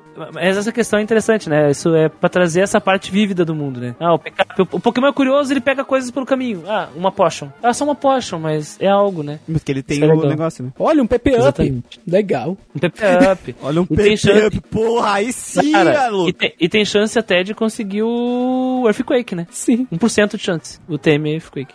Não que precisa porque o Cameru te aprende. Aprende no 37. Ah, mas Leftovers no, no pickup é. É, É, louco, bom, hein? hein? É bom. Porra, maravilhoso. Então, pra vocês, as dungeons são variadas e te mantém engajado durante a jogatina, começando com o Sr. Manuel, então. Antes de tudo, antes de esmiuçar mais, uma pergunta. Tem dungeon nesse jogo? Além da Victoria Caralho. Road? Caralho. Eu sinto que nenhuma delas é separada. Eu sinto que é tudo uma tentativa de fazer com que cada rota seja uma pseudo dungeon. Sim, porque é, a gente até percebeu, até a gente, eu como o Muriel, a gente tava vendo ontem na entrevista, na entrevista do, com os desenvolvedores, que os, as rotas, o mapa ele é muito grande, o mapa de home. Ou seja, as rotas elas são gigantescas. Mas Comparado com... comparado com, anterior. com Gold Silver Cristal, comparado com a segunda geração. Hum, E olha que a segunda geração são dois continentes, né? Mas o número de dungeons, cara, nossa, eu lembro de- basicamente de duas dungeons, que, que, que elas são obrigatórias, né? A Magma Caverna, né? Que é o esconderijo do Team Magma, e a Victor Road. Victor Road ela é bacana pra caralho, você tem que usar bastante HM e tudo mais. Agora. Eles sempre, eles, eles sempre capricham na Victory Sempre, Road, sempre né? capricham. Agora, essa da Team Magma, ela é. É, aquela dungeon lá que você tem que, que você acha Coffin, que você acha o melhor Pokémon, que é o Número, é, ela também, cara, ela é menor do que aquela. do, que a primeira dungeon do de GSC, sabe? Que você vai pra, pra cidade do Bugsy. Todas são bem simples, né, Manuel? Pensa na, naquela caverna de Dilford lá no começo, que é escura. Ah, você vai pegar Ela o. é mais simples. Você vai pegar o. Ela é bem simples comparado com as outras cavernas escuras. Tem umas cavernas escuras da Exatamente. geração que é tensa, velho. Eu acho que a única caverna. As únicas. Ó, posso citar duas aqui além da Victory Road que são mais complexas, tá? Eu vou citar em ordem de complexidade, aí vocês dizem se concordam comigo. Meteor Falls, né? Que ela tem vários níveis, tem um Bagon escondido lá Sim, também, sim, sim. vocês podem capturar. Ela, ela já tem. É bem mais interessante. E uma que eu acho bem mais legal, que é aquela que é a da caverna congelada, que é onde tu pega o Seal. Que tu depende do momento do dia que a água sobe ou desce na maré. É, e que é aí. uma outra coisa legal sobre o mundo vivo, né? Mas tem que ficar de olho nisso. Porra, Christian, ainda bem que você falou isso, porque eu tinha esquecido dessas dungeons. E tem a do navio fantasma também. Cara, ah, Dona Fantasma é foda. são é dungeons foda. fodas, mas elas são extras. Então Você esse. pode zerar o jogo e você não vê elas. Ah, tu vai, tu vai acabar passando pela Meteor Falls em algum momento. Não, Mas é, a da caverna congelada, ela é opcional. Só que a parte obrigatória da Meteor As dungeons opcionais do jogo são muito massa. Sim. E aí a gente As dungeons opcionais são muito massa. E a gente chega na dungeon, pra mim, é o, é o melhor é o melhor esquema, né, de, de, de pegar a lendária do, da série inteira até hoje, que é o lance dos restos da NES, cara. Que eu acho muito bacana. É todo um mistério pra você descobrir, cara, que, tipo, normalmente a pessoa vai na internet e procura o que, que tem que fazer. É, é basicamente o seguinte, o negócio é muito louco. Você vai precisar de um relicante, O Relicante, que é um Pokémon já difícil de achar. difícil de achar. chato. Você vai precisar de um Wailord. O Wailord você pesca no nível 28, 30 mais ou menos, aí ele vira pro Wailord no 40. E você vai precisar de um Pokémon com Dig. E depende de versão também, porque tem mudança do Ruby Safira pro Emerald. Sim, exatamente. Na Ruby Safira, qual que é o Pokémon mesmo? não lembro. Não, Pokémon são os mesmos, o que tem que. O diferente é golpes e que você vai precisar de ter junto de você. Mas ainda assim é aquele mistério, né? Você tem que chegar naquela. É uma caverna que você consegue usar com dive, que é o TM que você permite você mergulhar. Tá no meio de uma correnteza entre. Qual que é o nome da. Pacific, Pacific Log. né? Log. Pacific Log. Pacific Log. E aquela cidade bacana lá que, que tem. Que você anda nos bambus. Slateport. Não, essa é a Pacific Log, a do bambu é Pacific Log. Sutópolis é aquela do, do ginásio de água, É, qual que é o. Não, a. a É Pacific Log e Slateport. Isso, Lateport. Lateport. Tá, Pacific Log é aquela que é é palafita. Isso, palafita, isso. Aí você chega lá, você tem que fazer o esquema, e aí os três restos eles vão estar separados. E aí você consegue capturar eles. Eu acho um, um esquema Em muito áreas bacana. diferentes. Em áreas tem que ir em diferentes. rota. Tem três lugares que você provavelmente Isso- já isso- passou e já reparou que tinha uma coisa esquisita ali. Sim, Exatamente, uma pedra, né? Do né? nada, São- no meio é do uma pedra no meio de várias pedras em volta dela. E aí fica meio. sim. O que, tem, que é tem isso? outra dungeon que é bacana também, que é a. Que a gente até comentou, né, no começo do podcast, que é a Mirage Tower. Que tem hora que você chega lá que aquela merda não tá lá, pô. Cara, e tem, tem um outro negócio. Agora que tu falou da Mir- Mirage Tower, tem um outro negócio. Não, tem, não é no, no- nessa geração que tem uma ilha Sim. Que só aparece quando começa o dia e aí tem que estar no algoritmo lá, no código do jogo, um número específico. Mirage Land. É essa aí, a Ilha Miragem, que é a única ilha do jogo que tem o Wineout, né? Sim, velho. É, é igual o Cara, Muriel é- falou, é cara. muito difícil. Eu nunca, nunca encontrei em toda a minha vida essa As ilha, ilhas extras, as dungeons extras desse jogo são muito mais bacanas que as que, as que você é obrigado a passar. É, é que o foda é que elas são mais interessantes no sentido de como achar elas. Sim. O que é normal pra uma dungeon extra, né? É, faz sentido elas, é, esse- essa parte ser melhor mesmo. É, porque se fosse difícil pra cara pra achar a dungeon principal aí fudeu o jogo, o pessoal ia desistir. tá ligado? Ah, a dungeon principal que só tem 1% de chance de aparecer, né? Pra É. poder prosseguir no jogo. É, pois é, isso é foda. É, é questão de ser complexa, dos puzzles ser interessante, da navegação ser interessante, sabe? É, é- é tipo uma dicotomia. As dungeons essas são muito maneiras e as dungeons do main game elas são muito simplórias, sabe? Em sua maioria.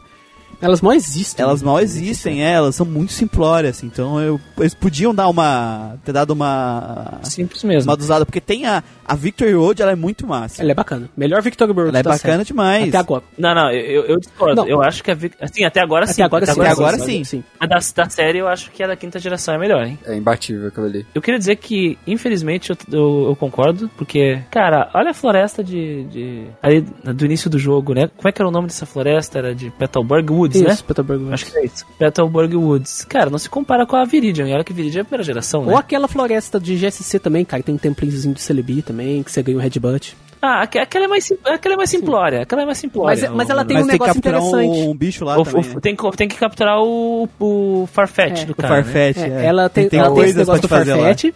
Tem um minigame, tem um minigame do Farfetch. Mas uma coisa que eu acho melhor, não é, acho que não é bem dungeon, mas acho melhor. A melhor até agora é a Safari Zone. Eu acho que a Safari Zone dessa geração é a melhor. Ah, Muito melhor que a da primeira. Realmente. Eu, Acho, acho que elas são diferentes o suficiente, na, na real. Porque essa tem uma É, questão. são experiências ela bem tem uma questão de explorar com duas bikes diferentes, que aí dá uma Exatamente. interesse maior em você voltar lá. Enquanto na primeira o que te impede é ela é grande. Ela é grande. Mas eu gosto tanto dessa, dessa, dessa Safari Zone. Eu sinto que, opa, carinhas que eu conheço, né? Aí tem Pikachu, tem, tem os pokémons antigos, tem a ideia de... Os pokémon antigos tem a ideia de explorar com as bikes diferentes. E não é só, tu não tem passos suficientes, tu não contou, sabe, os passos. Tem o Mato Grande lá também. Eu gosto dessa Safari Zone. Eu sinto que eu me diverti mais explorando essa, mas daí talvez seja uma percepção subjetiva minha. Mais nessa do que da primeira geração. eu acho que tem um, um detalhe também, Christian, que deixa da primeira geração meio boring. É que é obrigado a passar ela, né? Verdade. Só lá dentro que você acha o, o HM, a, a dentadura do velho pra você conseguir o string e o cara pra você conseguir o surf. Se você não passar aquela Safari Zone, se você não pegar esses dois itens, você não avança no jogo. Não pega surf. Já daqui é extra. Não vai chegar no daqui é extra. Você pode fazer, se divertir se você quiser. E isso se mantém. Talvez entre nesse- nessa política de extra, né? A equipe se dedicando bastante na- no conteúdo extra. No né? extra. Mas é que eu acho que eles simplificaram demais, eles deram uma exagerada na simplificação. Inclusive na questão dos HM. Né? Ah, na sim, verdade. HM. Porque, tipo, o dive, putz, cara, abre tanta possibilidade de fazer umas dungeons viajadas, tá ligado? Com dive. De partes dentro da água, partes fora da água, sabe? Porque visualmente é lindo, né, cara? É, é, é, tipo, tu entra numa caverna por baixo da água e dentro daquela caverna tu explora, tem outro pedaço pra te achar outro pedaço dentro da caverna, sabe? Trocando, assim. Sim. E não tem isso no- durante o jogo muito, sabe? Não tem. Só tem Ah, uma vez que tu fica confuso. É, tem uma vez só, mas sabe, eu acho que a- a- nessa questão da exploração, os HM são muito subutilizados no main game. Sim. Porque geralmente, ah, eu tenho que ter um Rock Smash pra quê? Pra quebrar uma pedra no meio da dungeon, que senão eu não passaria. Isso é né? outra coisa também, Miguel, que me incomodou um pouco. Que eu acho que é justamente pelo fato de, do salto de, da primeira e da segunda geração ser muito grande. Nessa terceira eles não deram um salto, não seguiram esse patamar. É que na, terceira, na segunda geração tem três games novos. São três maneiras de você explorar o mundo que você não tinha antes, que é o Rock Smash, que é o Waterfall e o Whirlpool. E tem o Headbutt também, que não é um HM, mas também é uma habilidade tag action, né? Já aqui é só o dive. Tem o Sweet é, Saint Tem o. Sweet Saint, que ele faz o papel Mas do ele é né? Ah, Mas não é HM, né? Não, é uma coisa que pode ser utilizada fora de batalha só. Só isso. Mas, cara, eu nem acho, eu não vejo o problema de adicionar, a- a- ter que adicionar muito mais HM, porque senão ia ficar um inferno, né? Sim, sim, sim. É, Mas eu acho que é mais a, a- o fato de eles serem subutilizados assim pra fazer gimmick, fazer a dungeon em cima deles, fazer puzzle. Porque o tem único. alguma tipo, algum tipo de é, o, exploração o único extra. que, assim, que é usado pro puzzle mais e que tem uns puzzlezinhos legais durante o jogo é o É Strength. Strength. É, então Mas a gente assim, falta um pouco, também. falta um pouco pra mim ainda. Concordo também, cara, concordo. Tem outra coisa também que da exploração, que eu lembrei agora, que é uma coisa que eu acho que bem é uma gimmick, gimmick bem inútil. Lembro que na época eu fiquei um bom tempo fazendo essa porra e depois eu parei pra pensar, por que que eu tô gastando dinheiro e tempo com essa merda que é Secret Base? Ah, eu gosto disso. eu Ah, gosto. era é legal. Bom, isso é bom, isso é bom, eu gosto. A, a dificuldade de Secret Base é você ter amigos. Esse é, o maior É, dificuldade. é a questão. Eu acho Essa é legal, mas a execução, cara, pra que que eu vou perder meu tempo com essa porra? Não, é que, é, que ô, Manuel, tem uma questão assim que é o seguinte: uma coisa que é muito foda e é muito importante é a expressão. Um jogador se expressar, cara. Hum, E a base secreta é uma oportunidade do jogador se expressar da forma que ele bem quiser, com tudo que ele encontrar na jornada dele. Então, isso é um- uma piscada para um caminho que é muito interessante dá certo, sabe? Então, isso é uma coisa louvável. Mas tu precisa de amigos, né? Essa é a questão. É a questão do multiplayer entrando Ele- ele em como você pode fazer a interação. Isso,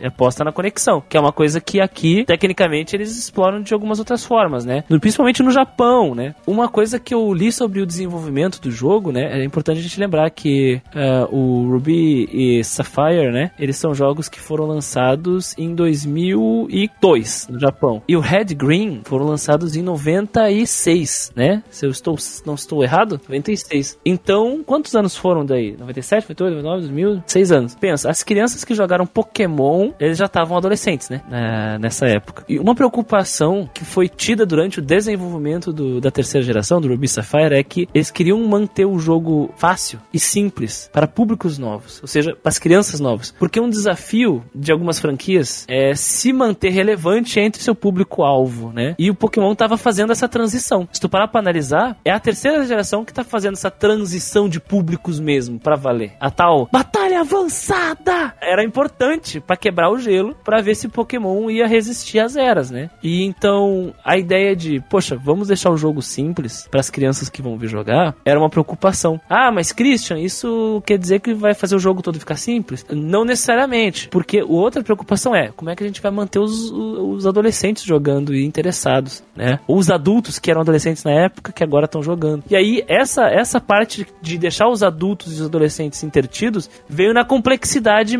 de combate, tá entendendo que a gente vai falar mais adiante. Tem todo aquele negócio, habilidade, nature e tudo mais. Mas dentro da, da historinha do jogo, dentro da exploração principal, não tem. Então eu acho que daí, tudo que vocês falaram convergiu nisso aí. E eu fiquei pensando nisso. Putz, faz sentido, sabe? Faz sentido. É só tu ver que todas as coisas que são opcionais são muito mais legais e muito mais complexas. É, mas eu acho que eles deram uma simplificada demais, cara. Eu entendo a preocupação que sim, é uma franquia que ela trabalha com múltiplos públicos-alvo. E aí ela tem que manter os dois públicos pra ela continuar vendendo 20 milhões, né? Porque senão ela vai vender menos. Só que aí eu acho que eles ainda não conseguiram equilibrar 100% nessa, sabe? Sim, sim. É, Eu eu acho que ficou simples demais. Simples demais. Eu, eu, eu só, só encontrei o culpado disso, né? Uhum. O que, que aconteceu? Tanto que na quarta geração melhora muito essa questão, sabe? Melhora muito. E na quinta melhora mais ainda. De, de exploração, de dungeon e tudo mais. Então acho que eles estão tentando encontrar o, o equilíbrio aqui dessa virada geracional, tentando manter o simples, obrigatório, com coisas mais complexas que são introduzidas no jogo, né? Eu acho que essa é a pegada, por isso. Que a exploração é meio, meio truncada aí.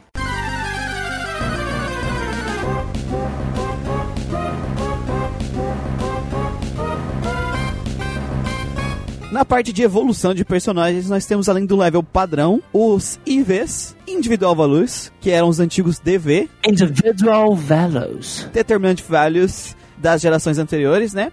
Ah, também foram adicionadas as Natures, que é a natureza que, o seu- que o Pokémon tem. Natures. Natures. É um professor de inglês interno do Chris É. aí, ó. Não, sei, a, a minha- pronúncia é terrível. Que- Quem entende de inglês é o Kaká. Acho que tá formado nisso, né? Formado é uma palavra muito forte. Formado é uma palavra muito forte, tá? Fiz, Continua. fiz, fiz Continua. curso. Foi... Fisk.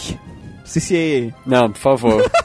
Pior. Nossa, nossa. A, a natureza do Pokémon varia certos status dele, ou seja, o monstrinho vai ganhar algum um ponto a mais em um status e perder em outro, dependendo da sua natureza, Ou não ganha E- nada, também tem isso. ou não ganha nada. E os sistemas de EVs, Ah, que são os Enforce Values, Effort, Values. Que definem o ganho do status do seu Pokémon dependendo de que monstrinho ele derrota em batalha. Lembrando que aqui também se manteve os Pokeros, que é um vírus que dobra as EVs adquiridas por batalhas, que é tipo uma infecção que tu bota no teu. Pokémon pra ele ficar mais forte, porque você é um, é um maldito, vírus. um vírus. Mas é interessante lembrar aqui que os EVs, eles funcionam de jeito bem simples, pra quem não entendeu ainda. E EVs, né, Effort Value são os valores de esforço. Então, se tu enfrenta uma criatura que tem defesa muito alta, o teu Pokémon vai adquirir valores de esforço de defesa, por exemplo. Sacou? É assim que funciona. Já os IVs, que são os Individual Values, os valores individuais, eles são fixos.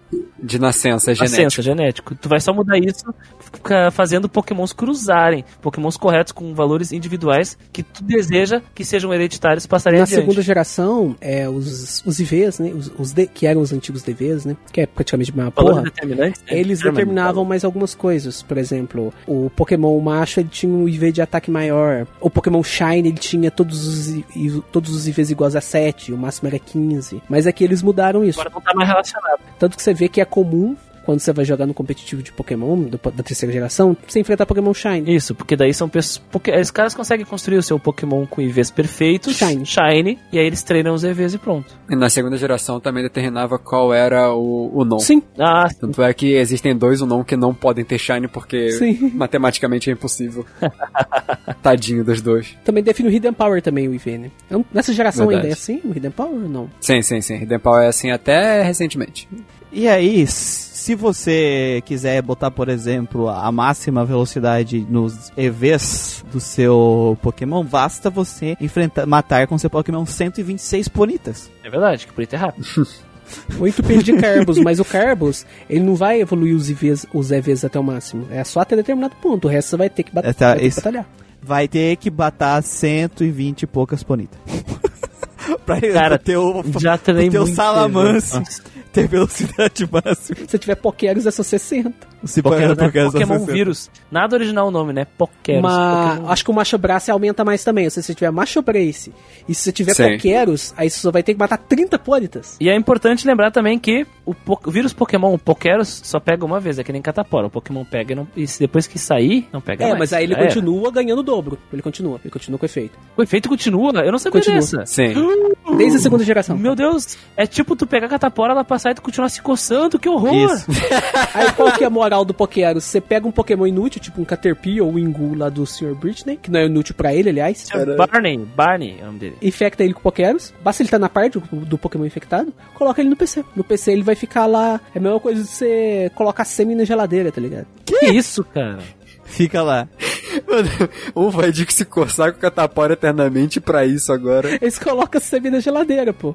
Vamos, vamos avançar, vamos avançar? Correspondência é muito boa. A batalha avançada. Então, vamos lá. Avançada. Ah, primeira discussão, o que, que vocês acham desses sistemas novos aí de evolução dentro do main game? Como é que ele, ele interage dentro do main game? É realmente necessário? Não é? Pro jogador que já tá assustado de ter que matar 200 mil Ponita e exterminar toda a população de Ponita? E no multiplayer, como é que é essa interação? No in-game, no main game, a única coisa que talvez vai afetar é as natures. Natures, é, pode ser. As pode natures, ser. por exemplo. Pode ser, cara. é porque é nunca mais fácil contei de tu identificar as nature, né? É, tu ficar porque, por treinando. exemplo, porque olha só, é, por exemplo, se você pegar um, um Haltz, que ele só aparece no comecinho do jogo, se você pegar um Haltz com a Nature Adamante, que vai diminuir o ataque especial dele e aumentar o ataque, é uma Nature inútil. Não só inútil, como objetivamente horrível. Pra ele, pra ele. Ou Haltz, seja, É, pra Se ele. um Pega, Taurus, pelo amor de Deus. Porque o Haltz, dessa geração, ainda não tem a divisão de ataque especial e ataque físico. É, existem determinados tipos de... Por golpe. De golpes de Pokémon que vão ser sempre especiais. Psíquico sempre vai ser especial, fogo especial, grama especial. E outros vão ser sempre físico, normal especial. Tipo, lutador- é fixo no tipo é, isso. Lutador físico, é fantasma físico. Então, uma nature, uma nature dessa... Vou falar nature, nature, caralho, eu sou brasileiro. Uma nature... Nature. uma nature, Nature. dessa pro, pro Haltz é uma desgraça. Então, se você pegar um Haltz assim, é melhor você pegar outro. Depende. Se ele, aí, se ele tiver Synchronize, você tem que botar ele no PC, porque senão todos os Haltz que você achar Synchronize. vão ter, vão ter adamante. Pelo amor de Deus. Mas o resto, a, a questão dos, dos IVs e a questão dos EVs, não faz muita diferença no game. Cara, isso é uma questão. É que tá, é aquela questão que eu comentei, né? Essa parte complexa vem pros caras que são, são verme mesmo, de competitivo, né? E não vai ter criancinha assim, velho. Não, eu Até até, eu até acho que é bom, assim, essa parte do EV tá focada pro competitivo, porque, tipo assim, é um grind desgraçado o EV. Total, É. cara, total. É um grind desgraçado, assim, é realmente pro cara fazer. Só, só serve pra fazer Pokémon top, mesmo, assim. Então eu realmente gosto. E o que eu acho legal é que a interação dele no, no multiplayer é maneiro, porque tem vários Pokémons que só conseguem fazer alguma coisa no multiplayer por causa que existe EV. Sim, exatamente. Tipo Camerupt. Camerupt. Dugtrio, cara. Dugtrio. Dugtrio, Dugtrio, Camerupt. É porque é o seguinte, na o sistema de EVs ele já existia nas duas primeiras gerações. Só que o que, que era o esquema do sistema de EVs? É, você podia é, aplicar o máximo de EVs para todos os status do Pokémon, todos, que é HP, ataque, defesa, speed e especial. Era o mesmo EV para especial, era o mesmo EV para especial. Agora nessa geração eles limitaram isso. Você só pode maximizar dois status do Pokémon, apenas dois. E isso em game você não vai ver diferença, cara. Mas se você for pro competitivo, faz toda a diferença. Porque um Camerupt, como o Muriel falou, com todos os EVs em speed, ele vai ser mais rápido que um Camerupt com todos os EVs em ataque e defesa, por exemplo. E ele vai atacar Ele vai ser mais rápido que muitos pokémons que normalmente ele seria mais lento, mas no competitivo eles não botam os eventos em speed. E aí ele consegue lidar com contra pokémons que normalmente, ah, botei um Camerute, ah, mas eu tô aqui com ah, com o meu melhor inicial aqui da do coisa, vou dar um golpe no Camerute, vou dar um golpe. O melhor inicial, né? Swampert. O único inicial, né? Não existe outro inicial nessa Aí tu geração. pensa, ah, eu vou dar um surf aqui nesse Camerute e já era. Aí o Camerute dá, explode na frente dele. Explode na tua cara. Primeiro. E eu tenho que eu tenho que falar uma coisa aqui pros senhores aqui do podcast e para todos os ouvintes. Eu tinha um preconceito Não, não, só pros senhores, pros ouvintes não. Contei. É, tchau, Eu gente. tinha um preconceito desgraçado desse metagame aqui, desse competitivo. É, eu só joguei o, a segunda geração. E eu participava de uma comunidade lá no Orkut. Nossa. Jesus Denota a idade. Então, cara, que tipo, é, eles falavam bastante, eles faziam bastante propaganda negativa desses outros competitivos. Falavam, ah, não é tão defensivo, não é tão legal, é muito rápido. O Boomer E clássico. por mais que eu mandei todo mundo da comunidade tomar no cu e briguei com todo mundo lá. É, Felipe, Elton, abraço pra Cara, vocês se vocês estiverem Meu escutando a Deus, gente aqui. tá lembrando dos caras. Rancor faz mal, ouvinte. Rancor é ouvintes, foda, né, velho? Ouvintes, rancor faz mal. Então, isso acabou ficando no meu subconsciente, né? Porque na época, cara, que, que eu tava nessa comunidade, tava o, o meta de DPPT. Ele era o principal, sabe? E nem existia Showdown, existia o Net Battle. Era outro simulador, era um simulador bem mais limitado que o Pokémon Showdown. Isso ficou no meu subconsciente, sabe? Ah, os outros metagames são ruins, os outros metagames são fracos. E quando eu comecei a, eu comecei a treinar esse metagame, agora DV, cara, eu vi que realmente tinha esse lance dos EVs. É muito bacana. É Meta, metagame, o que que tu falou, mano? Esse metagame de ADV, que Ah, é batalha terceira- avançada! Sou invencível. Quando eu fui jogar esse metagame, cara, que eu vi a questão das natures, que eu vi natures, que eu vi a questão dos EVs, cara, eu vi que, porra, faz uma diferença do caralho. E que só usar leftovers, como a gente fazia antes, Ai, ai. porra, é chato pra cacete. Aqui você tem uma gama maior de itens, tem berries muito melhores aqui. Tem uma berries que quando você fica com determinado HP, aumenta a tua speed, sabe? Então é bem bacana. É, essa aí tu conhece bem, né, Com mano? certeza. Então eu quero voltar a falar um pouco aqui do grind, dessa questão aí dos EVs, que eu fiz uma experiência diferente esse ano, jogando Pokémon Emerald, porque quando a gente tava falando lá do, do Bravely e conversando sobre outros sistemas de lidar com random encounters, né? A gente, eu e o Manuel falamos do Pokémon e tal, e aí a gente falou do, do Repel, do Repel e tal, e aí o Gustavo falou, trouxe aquele questionamento que sempre vem quando alguém fala que, tipo, tá, tá incomodado com usando encounters, usa Repel, né? E aí o, Gustavo falou, mas será que tu não fica com level muito abaixo fazer isso? Que é sempre o que os pessoal fala, né? E, e o dinheiro e tal. E aí eu joguei um desafio do, do de usar Rappel esse ano. Eu joguei o jogo inteiro, questão do grind, né? Falando do grind, sem ganhar XP no mato. E eu consegui, só ganhando XP das batalhas. Treinador.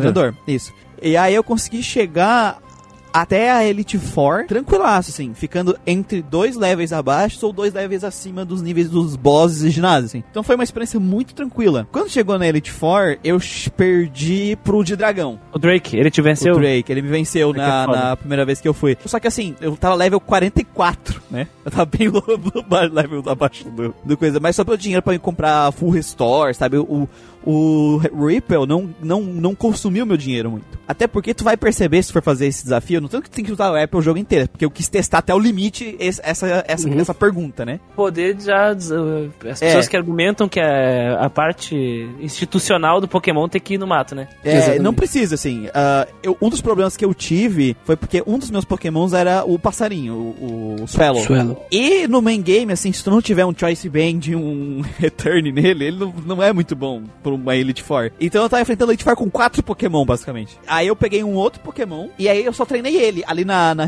Road mesmo. Durante uma horinha, ele chegou no level 40 e poucos, dei um, um pouquinho mais de level pro outro, pros outros que eu ia trocando, né? Tipo, aí tava um level muito baixo, ele entrava, eu trocava. E aí eu cheguei com o meu Pokémon mais alto, nível 50, depois de uma horinha e meia ali treinando, e ele nível 44. E aí eu fui com eles de novo, e aí eu venci. Então, assim, é claro que eu fiz um desafio de jogar demais, assim, mas, gente, se vocês entrarem numa caverna e achar o Random Encounter chato, pode usar Rap, não tem problema. O jogo, ele, tá, ele é bem equilibradinho, assim. Tu não precisa fazer muito grind pra vencer a Elite Four dele. Apesar de eu achar a Elite Four desse jogo maneira. Mas essa questão do grind, tem que fazer EV e tudo mais, né, na tour eu nem olhei, só fui jogando. E, então, assim, é bem equilibrado se tu não us- grindar no mato, sabe? Eu achei, é, só, só tô dando essa, a- esse contexto aí, porque eu achei interessante fazer isso pra gente testar o limite da, do quanto tu realmente ganha XP só dos treinadores, né? Ô, louco, cara. É, é engraçado isso, porque eu parei pra pensar. Eu nunca grindei contra Pokémon selvagem. A minha vida inteira eu joguei exatamente como você falou agora, Aham. como você acabou de descrever. eu sempre joguei o jogo evitando batalha contra Pokémon selvagem, só entrando em batalha pra capturar eles e todos os XP, todo o XP que eu ganhei na minha vida foi batendo contra treinador. Dá tranquilo, dá tranquilo. Mas tranquilo, tranquilo. É, Eu sempre só fiz O, isso. o único problema é se tu faz um time muito ruim, É. tá ligado? Se tu- se tu- aí, tu É. vai ficar, aí tu vai ser obrigado a treinar no mato depois. É. É, que foi o caso ali que eu falei. Só que se eu tivesse, tipo, no meio do trocado por, pela formiga assassina, Sim. É, eu não teria tido esse problema. É, você tem um time equilibrado. Se você pegar um time equilibrado, desde o começo, é uma coisa que eu gosto de fazer sempre que eu jogo Pokémon. Dessa vez eu não fiz, dessa vez eu, eu só. Porque eu já joguei esse Pokémon umas 505 mil vezes. Mas isso faz o quê? Faz uns 12 anos, mais ou menos, mais de 10 anos. Aí dessa vez eu falei assim: não vou jogar, vou pegar só uns Pokémon aqui e foda-se. Eu peguei cinco Pokémons, não foi uma equipe equilibrada. E eu tive trabalho pro Wallace, velho. E o Wallace normalmente você limpa ele se você tiver um elétrico bem treinado. É, o Alice ele é tranqu- foi tranquilaço pra mim. É, só que o que, que acontecia? O meu elétrico era o Magneton. O Magneton tem defesa especial medíocre. Ele tava quase levando hit kill do Milotic. E o Gyarados estava mais rápido que ele. E o Gyarados tem Earthquake. GG. E aí o outro né? Pokémon, mas é, o Gyarados nem me deu tanto trabalho assim, porque aquele corno ele tem Hyper Beam. Aí eu esperava ele matar alguém com Hyper Beam, trocava o Magneton ele- e matava ele numa Charge, sabe? O que mais me deu trabalho do Wallace, porque eu tava com uma equipe merda, foi o Ludicolo. Por quê? Double Team. Esse corno, se você não matar ele rápido, ele vai começar a swapar com Double Team. E se você tiver um Suelo nível 60 com Aero Ace, beleza, você ri da cara dele. Mas se você não tivesse tiver chutado seu Suelo, usado ele só pra fly como eu fiz, ele vai dar trabalho. Eu tive que matar ele com o Brillon com o Sludge Bomb. E torcer pro Sludge Bomb pegar. Então, assim, no geral você não precisa de grind. Você grinda se você quiser. Lembrando que o grind não é batalhar, não é jogar o jogo. O grind é você parar a sua progressão, ficar rodando feito barata tonta em um lugar só pra batalhar e ganhar XP. Pra ter algum objetivo em mente, seja skill, seja evoluir teu Pokémon, seja pegar teu Bagon e evoluir pra Salamence, esse tipo de coisa. Você não precisa. Você pode se virar, ainda mais com essa questão de você rebatalhar com treinadores, né? Tem isso também. Isso ajuda bastante. É tranquilo. Se eu grindava no mato, era pra tentar achar o Pokémon que eu queria, sabe? Era até achar o Pokémon Não, que eu tá queria. assim. porque tu queria, né? Não era porque o o jogo tava te obrigando pra ganhar level, né? Acho que essa é a questão. Exatamente. Sim. Eu só, eh, eu só me ferrei na questão de grinding em Pokémon quando eu joguei nas Lock, É. né? Mas daí Sim, é outro sim, contexto, contexto. é outro contexto, é outro contexto, então nem, nem aplico aqui. A, di- a desafio onde você acaba perdendo toda hora é mais difícil. É, obrigado por me lembrar disso, Kaká. Era perdendo Pokémon, mas também Quando tu serve esse perde de teus seis pokémons do sempre. Pô, cara, agora eu fiquei triste aqui. Mas é, mas é realmente, nunca passei, nunca passei problema com isso. A ideia de que ah, tem que grindar pra poder passar em Pokémon é bobagem. Ah, eu só se...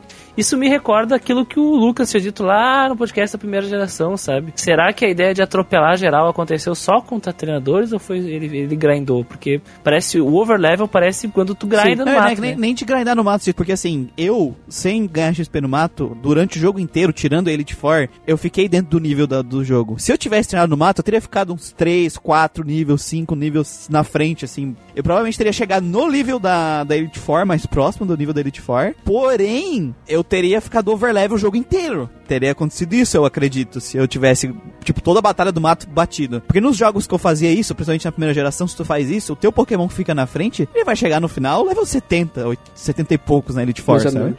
É. Ainda tem um fator também, que vários Pokémon têm um, um nível de ganho de experiência diferenciado.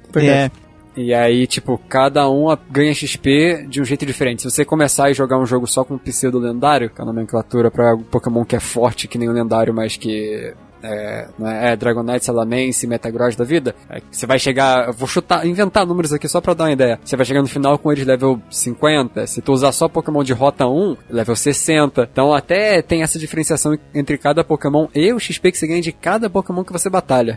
é, Todo sim. mundo já ouviu falar da Chance dando mais XP, então é muito cheio de flutuação pra diferenciação. É, e também tem aquela questão, né? Eu equilibrei os levels dos meus pra todo mundo ficar cheio de level, porque eu não sabia que eu não ia poder grindar. Mas se tu, sei lá, se eu botar só o meu inicial, que não é nem um pouco forte, ele chegaria, e eu botasse ele pra lutar com todo mundo sempre, ele chegaria level 70 lá na Elite Force, né? Velho, minha sobrinha, ela, tá, ela tava jogando aqui o, o Emerald, aí depois eu passei a Ruby pra ela, que eu acho a Ruby mais fácil do que a Emerald. Cara, ela só tava só com o Swampert, tava treinando só o Swampert, ainda faltando o último ginásio, o Swampert já tava quase nível 60, ela só tava usando o Swampert.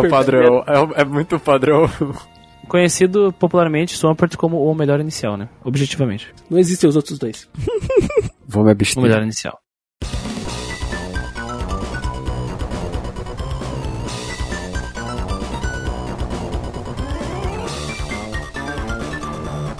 Entrando agora no sistema de batalha, a base da base do sistema ainda se mantém a mesma das gerações anteriores, só que a gente teve aí um aprofundamento do sistema de itens, além de novos movimentos, e as novidades que essa geração traz são as batalhas de dupla e as habilidades. Primeiro, vamos falar um pouco desses novos movimentos e desses itens, como eles mexeram na dinâmica do jogo pra vocês aí é, durante o main game, durante o multiplayer. Eu acho que, ah, principalmente durante o multiplayer, né, que é pra isso que eles foram feitos. Sobre essa questão de itens e habilidades, na, na minha experiência de, de main game, os itens e as habilidades eu usei bastante, tá? Usei item e usei. Acho que as habilidades são a coisa que mais aparecem, né? Porque em algum momento tu encontra um Pokémon com Scareface, Intimidate, pronto, já tá lá a habilidade fazendo diferença no combate. Já tá acontecendo, tá, tá fluindo. Acredito que, agora, do, da minha percepção do competitivo, trouxe uma camada de complexidade que não havia no jogo, né? E essa camada de complexidade é muito bem-vinda e vejo que foi introduzida de um jeito que dá pra ser explorada de muitas formas diferentes, muito diferente de alguns pontos do competitivo como da segunda geração, que só al- algumas poucas coisas prestavam, sabe? Aqui não, aqui tem muitas possibilidades dentro dos itens e dentro das habilidades. E eu fico muito é, feliz o legal dos itens é que na outra geração não tinha itens bons. Só Então não tinha muito o que fazer. Exatamente. No máximo, no máximo, uma Miracle mas era muito Era raro. leftover só, pronto, é só Isso. E aqui tu tem tantos itens muito bons quanto habilidades que conversam com esses itens. É uma sinergia, né? Uma coisa muito interessante que a gente viu no torneio, eu e o Manuel vimos quando a gente tava jogando, é o fato de vários pokémons atacantes físicos carregarem a Berry pra curar o Burn. Por causa do Will-Wisp. Por causa do Will-Wisp. Porque um Pokémon físico que toma o Will-Wisp, ele perdeu metade do ataque dele. Então, às vezes, é um Dragon Dance, ah, um- e ele vai precisar usar duas Dragon Dance pra recuperar o ataque. E ainda vai ficar perdendo HP nesse meio tempo. E vai ficar perdendo HP nesse meio tempo. Então é fatal pra esse tipo de Pokémon. Então é um movimento que trouxe esse dinamismo, sabe? E, por exemplo, o Choice Band, que é uma faca de dois legumes, Total. total, que tu ganha 1.5 a- o dano, porém tu só pode usar um ataque. E aquele Pokémon, enquanto ele não sai do campo, ele só pode usar aquele ataque. Isso faz o teu, tu, tu pensar na, na estrutura do teu Pokémon diferente, porque ele não pode usar movimento de setup, porque ele só pode usar um ataque, né? E também quando chega, por exemplo, o Metagross, o teu oponente não sabe o que, que o Metagross é. Quando eu e o Manel tava jogando, às vezes eu botei o Metagross, ele, ah, lá vem esse Choice Band. Trocou pra um Pokémon achando que ia meter um Earthquake. Pokémon que iam levar um Earthquake, né? E aí eu ia ficar travado no Earthquake e ia ser obrigado a trocar. E aí eu usei um Agility. Agility. E aí ele usou uma skill lá de status, ele curou com a Berry, sabe? Então. Não é à toa que nessa geração as interações entre Pokémon em combate cresceram também, porque houve o abuso do Battle Pass nessa geração. Ah, né? teve. Exatamente por isso. Tu passa o Battle Pass, né? Tu aumenta os status, Battle Pass passa pro outro. Choice Band, ele pum, pronto, só destrói o time inteiro do oponente, né? Por isso que proibiram o Battle Pass com certas características, certas ah, especificidades, né? É, e na próxima geração baniram totalmente. Não pode na próxima. É, não, nessa segunda geração, até que o Christian comentou, existem dois competitivos de Pokémon hoje em dia na geração atual, que é o Smugon, que dá pra você jogar através do Pokémon Soldal, que é de fã, que eu acho ele muito mais equilibrado, e tem Sim, porque a comunidade se É, e regula. tem o oficial da Nintendo, que é batalha em dupla, né? Que eu esqueci, VGC, a VGC. Nessa primeira geração, obviamente não existia, existia VGC, mas hoje em dia obviamente morreu, porque os únicos meta que a Nintendo ela mantém, a Game Freak, Nintendo, Pokémon Company, whatever, é os atuais, é o atual. Atual. Sim. Então os mais antigos, quem que mantém o meta vivo até hoje é o Smugon. Você pode jogar através do Pokémon É, são os fãs. é os fãs. E o meta ele vai sempre evoluindo, né? E essas habilidades, essas skills, elas vão. Elas acrescentaram muito no meta. E o lance do Baton Pass é interessante, porque na primeira geração a gente já tinha os, o Baton Pass. Só que ele era raro por quê? Porque os Phasers, que é os Pokémon com Roar, o Ringe, eles eram muito resistentes. Eles eram resistentes demais. Você deitar um Suicune era só se explodindo com o Snorlax. Aqui, nessa geração, é, os Phasers eles ficaram mais frágeis, então tá mais fácil você usar setup, por causa da limitação dos EVs que a gente comentou anteriormente. Eles chegaram ao ponto de fazer equipes inteiras de Baton Chain, que só tem Pokémon com Baton Pass pra passar stats. E aí tinham dois Pokémons nessa Baton Chain, tornavam impossível você quebrar a Baton Chain praticamente. Que era o Mr. Mime com Sound Proof, ou seja, o Roar não ia funcionar nele. E normalmente aqui os Pokémons têm Roar, viu? Eles não costumam ter Rewind. Smeargle, ou qualquer Pokémon de grama com Ingreen, porque o Ingreen impedia você de phasear o Pokémon, de usar Roar, de usar Rewind. Então o cara ficava usando setup na tua cara que você não podia fazer nada.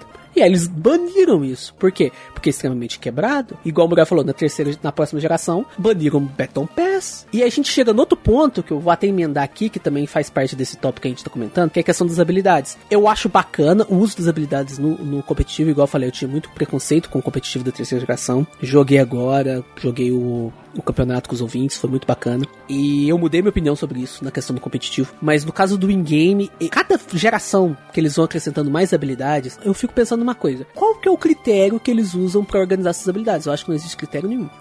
Porque é uma coisa completamente arbitrária e eles vão criando cada vez habilidades mais poderosas e precisa do meta de terceiros, no caso do Smugon, pra poder equilibrar e pra poder banir determinadas coisas. Por exemplo, Arena Trap é uma habilidade bem roubada. Aqui ela é liberada, mas na próxima ela já tá banida. Na, se não engano, na quarta, na quinta, eu acho que na quarta na quinta ela é banida. É, já, já tem uma nessa que é a, a Sandvale que é. não pode, né?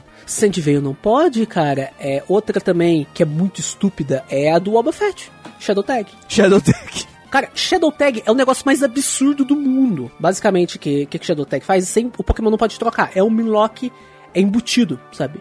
Isso Tanto que ele virou e- Uber, né? É, isso e o Encore que o Shadow Tag, que o Boba Fett ganhou por causa da pré-evolução dele, o Wineout, transformou ele em Uber. Bloqueou. O Boba Fett só consegue É. lutar quando tem Lugia, Ruo, Celebi, Mewtwo, Rayquaza, Groudon, Kyogre no meio da bagunça. E Deoxys. E Deoxys.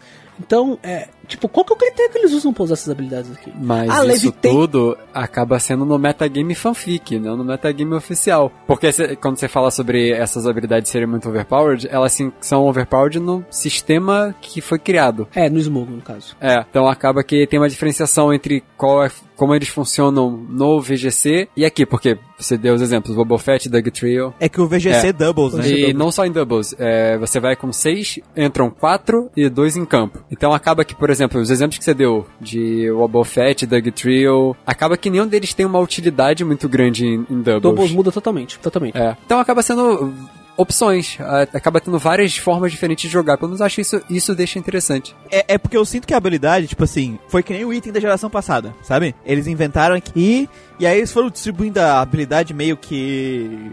Sabe, Ale- sem. meio que aleatoriamente, tipo, alguns pokémons têm Levitate e Ah, outros que também que levitam não tem, por exemplo, sabe? Então assim, ah, eles pensaram numa habilidade, ah, Arena Trap, fizemos. Não. Eh, não se ligaram que isso podia quebrar o jogo, porque é tanta habilidade, tem habilidade pra caralho, Habilidade pra caralho. sabe? E que nem, assim, eles não baniram na, nas- no competitivo deles porque não faz diferença, mas no, no 1 versus 1 faz muita diferença.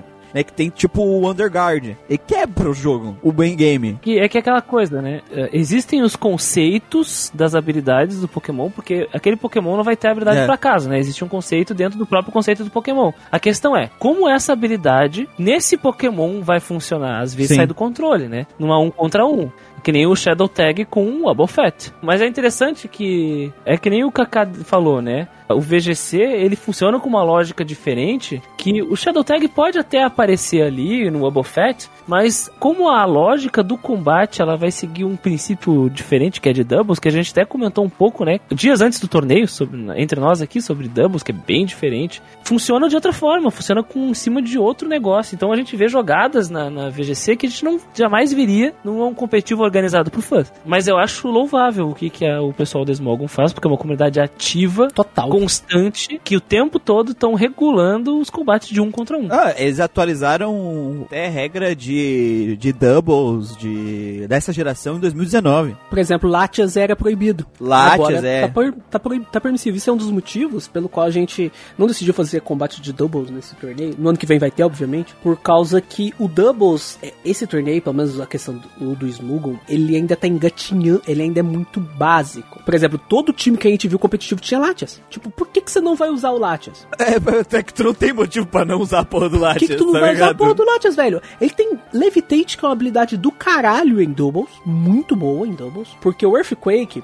quando você vai usar ele em doubles, ele acerta todo mundo. E o Levitate vai deixar o teu parceiro lá de boa na lagoa lá. Você pode usar o Earthquake quando você quiser. É, ele, é imune, ele é forte contra Surf. Surf é um golpe muito em doubles. Ele é forte contra Thunder, que também é. Rock, ele é forte contra muito golpe. E ele, porra, ele tem status de lendário, né? Então por que não usar ele? Aí a gente decidiu melhor não, vamos não. É, em todo caso, se a gente precisar fazer uma batalha de desempate, a gente vai no random, que é bacana pra caralho. Aliás, a batalha final do torneio foi, Foi massa, foi massa. foi no random, né? É que o Emanuel empatamos nos pontos, a gente foi pro random, né? A gente foi pro random, né? Foi bacana pra caralho. Mas é legal, cara, essa, essa diferenciação, né? Do, do doubles com, com o single, né? O foda é que eu não, eu não acho que o doubles aqui, tanto na questão do competitivo, quanto principalmente do in-game, ele não foi muito bem utilizado. Então, eu sinto que é a mesma coisa das habilidades, sabe? É uma puta de uma ideia. Pô, essa Double é uma puta de uma ideia massa. Porque também dá um ritmo diferente pro jogo e permite até criar coisas diferentes na, durante a narrativa de um personagem te ajudar no combate, você está lutando junto, sabe? É, funciona pra narrativa. É uma outra mecânica de jogo, porque as batalhas de Double vão funcionar diferente das batalhas de single. É uma outra estratégia, é outra forma de Outro pensar.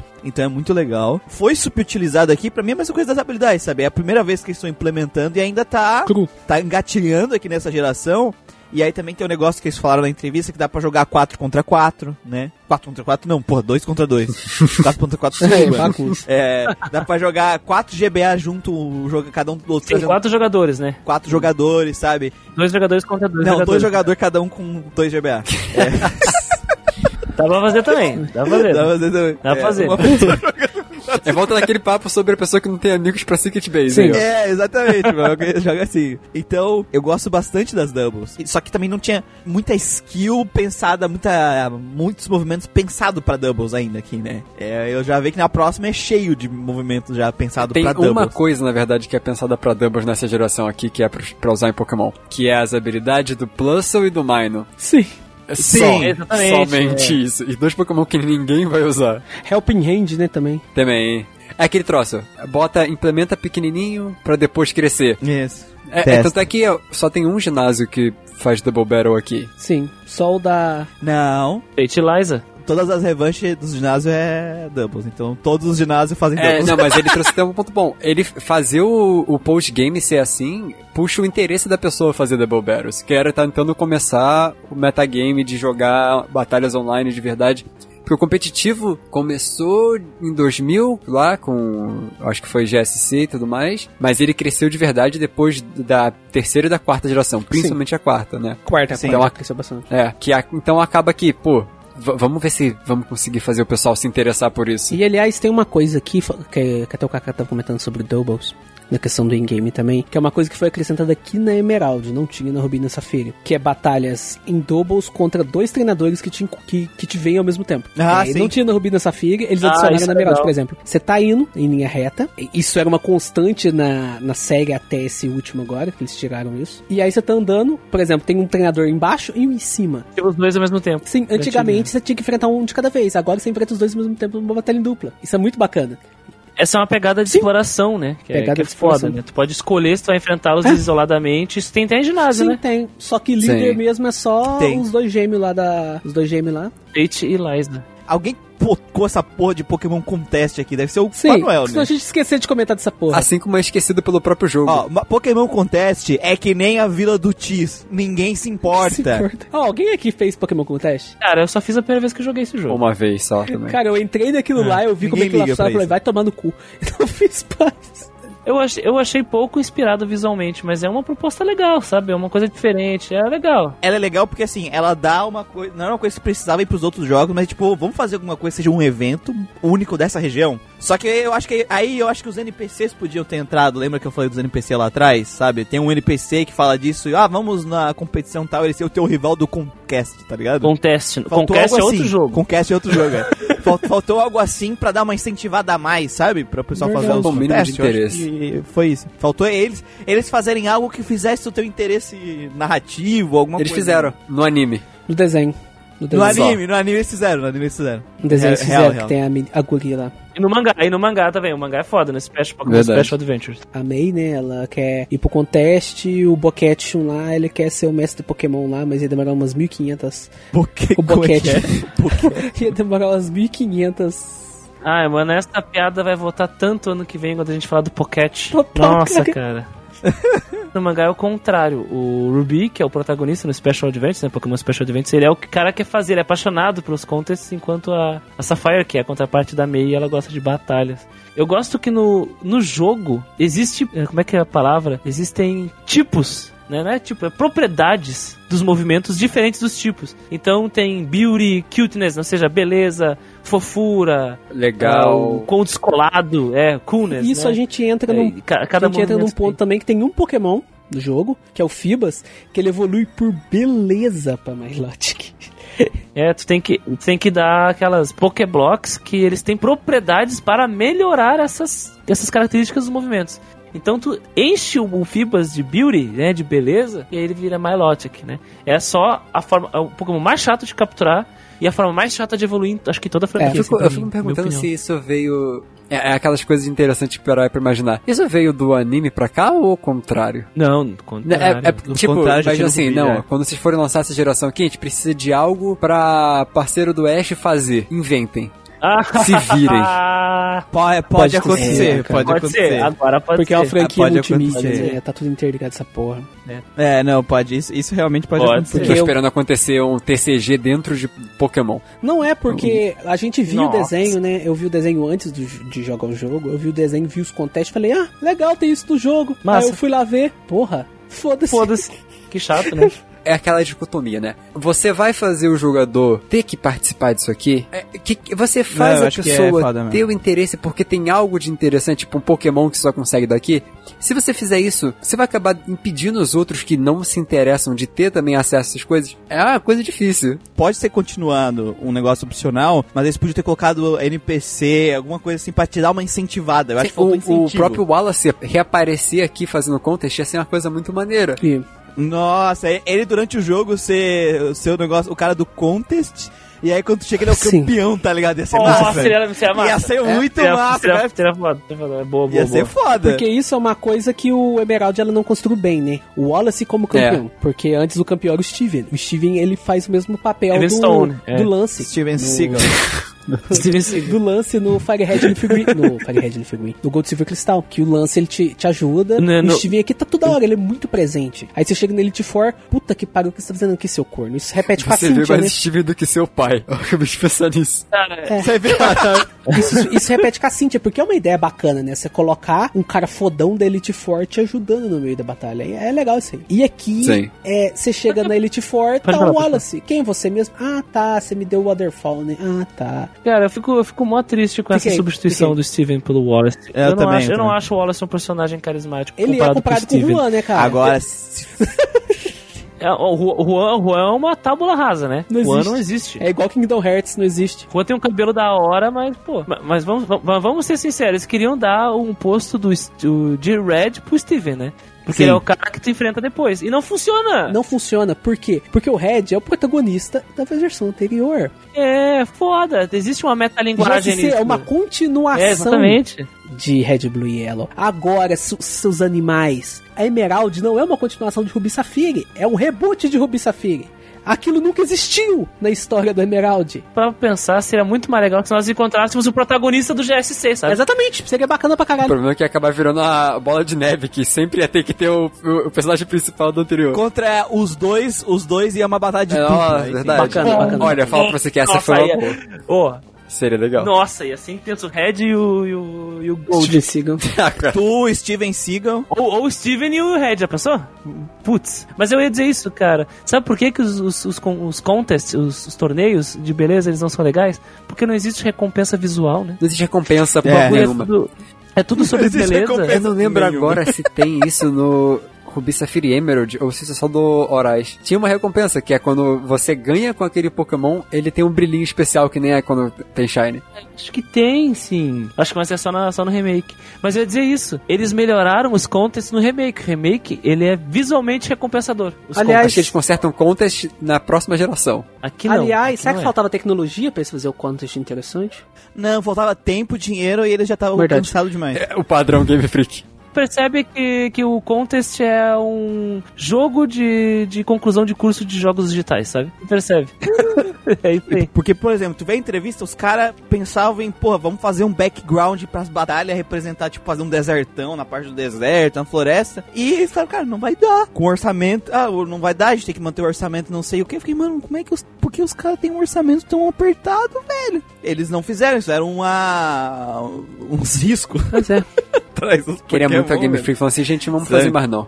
Se vocês quiserem, vocês vêm aqui. É, Você vê que faz, né? Que, Nossa aliás, senhora. eu lembrei de outra coisa que a gente não comentou aqui no sistema de combate. Não sei se vai no sistema de combate ou de exploração. Que é a Battle Frontier. É, a Batalha da Fronteira é só mais um exemplo de coisas opcionais que os caras só capricharam pra cacete. Cara, a Batalha da Fronteira é uma das coisas mais bem ah, construídas de pós-game que qualquer jogo da série Pokémon E- fez. o legal bacana, é porque bacana. ele é um, negócio, é um lugar que realmente tu tem que aprender a jogar o jogo de verdade agora. Pra conseguir vencer, porque os bichos é roubado. E os itens Os foda que tu vai né? usar no competitivo é ali que tu ganha, né? E até o nome poético. É só ali que tu ganha. como ser a fronteira entre o padrão e o competitivo. O nome Exatamente. Aliás, eu só fui entender exatamente que a Batalha da Fronteira é em completude num vídeo do Kaká. Sinto muito. Ele explicou o que tem que fazer em cada, em cada prédio. Porque quando eu joguei, eu não fiz, consegui fazer todos, né? Porque cada um tem um desafio diferente. E tu tem que fazer ah, pra pegar os dois emblemas, né? O de prata e o de ouro. É coisa de maluco, inclusive. E tem uns que é complicado. E tem um bug na Batalha da Fronteira que você pode clonar teus Pokémon. Tem- é o que só safadeza, né? Não, só- Eu quase perdi meu save tentando fazer isso quando eu era criança. não, tudo safado aqui, Ah. cara. Tudo safado. Eu sou o único, sou o único que, que vai lá e perde Aí é que tá. Eu tenho meu Pokémon, meu primeiro Pokémon da minha vida até hoje por causa disso. Então, Valeu a pena. não tem essa. Valeu a pena.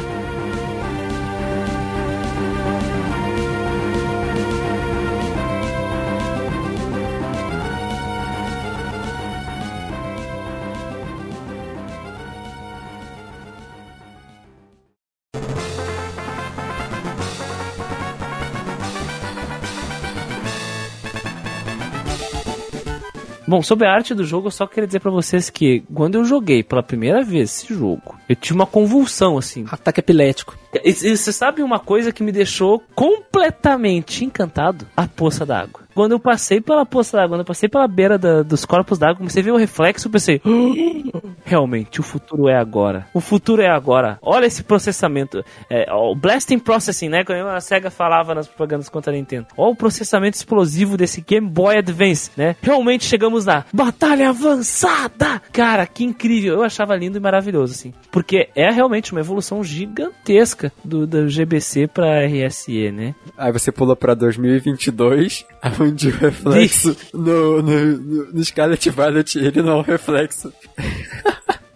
Não! Não!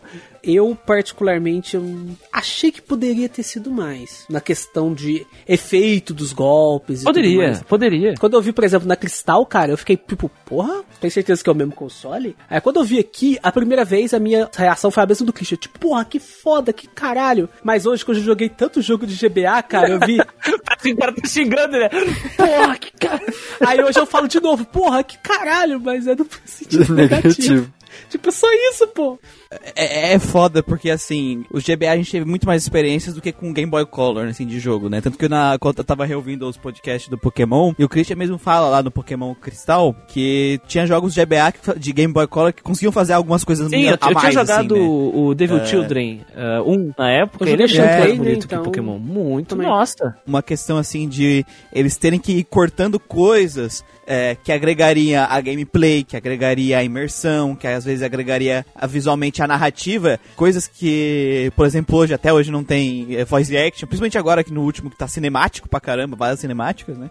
Ficaria muito bom. Então assim, e é uma coisa que a gente tá vendo já aqui já. Que existe o problema já vem daqui. Por que, que essas coisas não estão acontecendo? Não é- então não é uma coisa é, que a gente tem essa impressão, é uma coisa que estourou lá na frente, né? Mas na verdade é uma coisa que tá desde Todos aqui. os problemas da Game Freak estão aí desde o começo. Uma coisa que é que me lembrei também agora, e dá pra fazer um link, né, sobre a ideia de dia e noite, é que no Ruby e Sapphire os sprites dos Pokémon não se movem. Sim. E Sim. já se moviam no, no, no Crystal. No Crystal. Eles só voltaram a se mover no Emerald. É, isso cai de tempo de novo. Sim. Provavelmente falta de tempo do pessoal, cara. Porque eles podiam fazer, eles conseguiam colocar. Fizeram no Emerald. Eles fizeram isso no fizeram Crystal. no Crystal e né? fizeram no Emerald, mas não fizeram no Ruby e Sapphire. Nem no Firehead Leaf Green. E cai de novo no, presen no problema presente, de tipo, essa geração tá tendo problema de animação com o, Exatamente. o- como é que é o modelo do Pokémon. A gente tá falando exatamente da mesma coisa. É a bola de neve, a franquia. Exatamente. Vamos seguir para as musiquinhas, pessoal. O que, que vocês acharam das musiquinhas? Elas estão contextualizadas com a cidade? Trompete, né, pessoal? Trompete. Trompete, pô. Elas funcionam para o combate, para a narrativa. Tragam aí as musiquinhas de vocês. Eu sinto que a elas. música de surf desse jogo está grudada na minha cabeça há anos. Muito tempo. Porque, né, muita água, muita música de surf.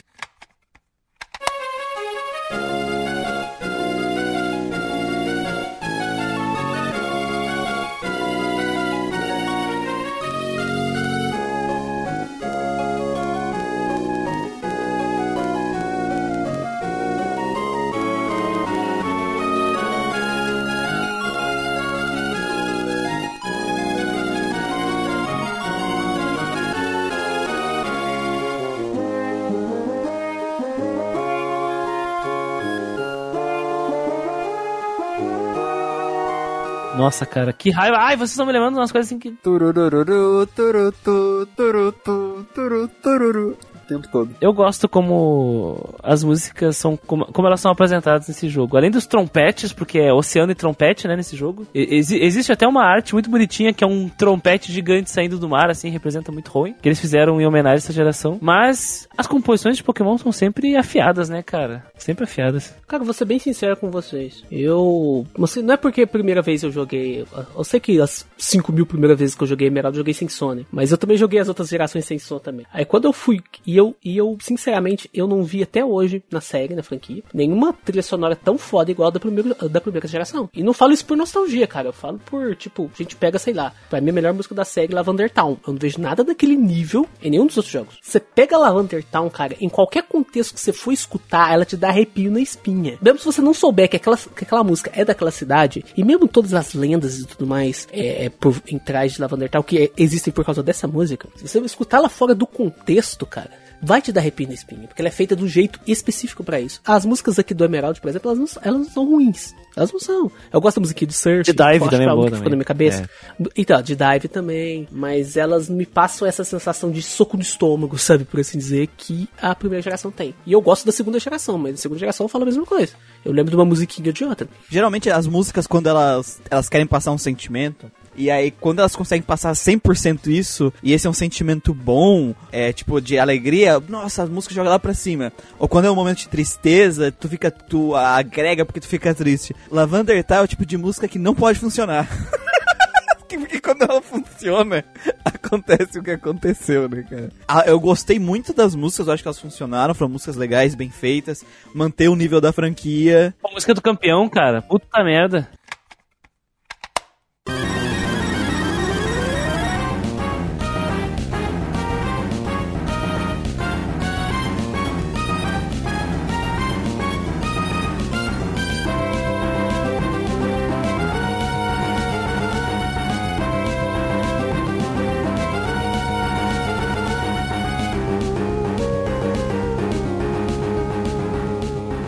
Eu não acho elas, eu não acho elas medíocres também, só que nenhuma se me marcou, sabe? Nesse sentido da, da primeira geração. Porque, por exemplo, na primeira geração, a gente tem a música. Foi onde surgiu a música do Pokémon, que ela se mantém na série inteira, sabe? É um negócio muito louco, é o pacto com Satanás mesmo, não é possível. Ó, eu vou mandar pra você, mano. Acabei de mandar pra vocês aqui, ó. A, a- uma das melhores músicas que vocês jamais ouviram no jogo. Porque vocês não tinham evento. Ah, sim.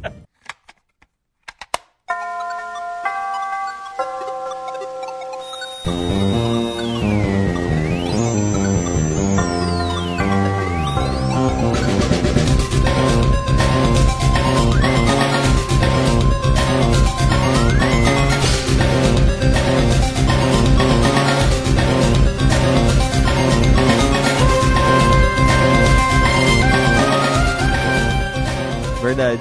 É, o começo dessa música é muito é o tema do The Oxys, cara. Nossa. É foda o tema do Docs. Não, mas a música do campeão, a música de Vasco são legais São, também, são. cara. Não vai dizer que é ruim. Sim, é bacana.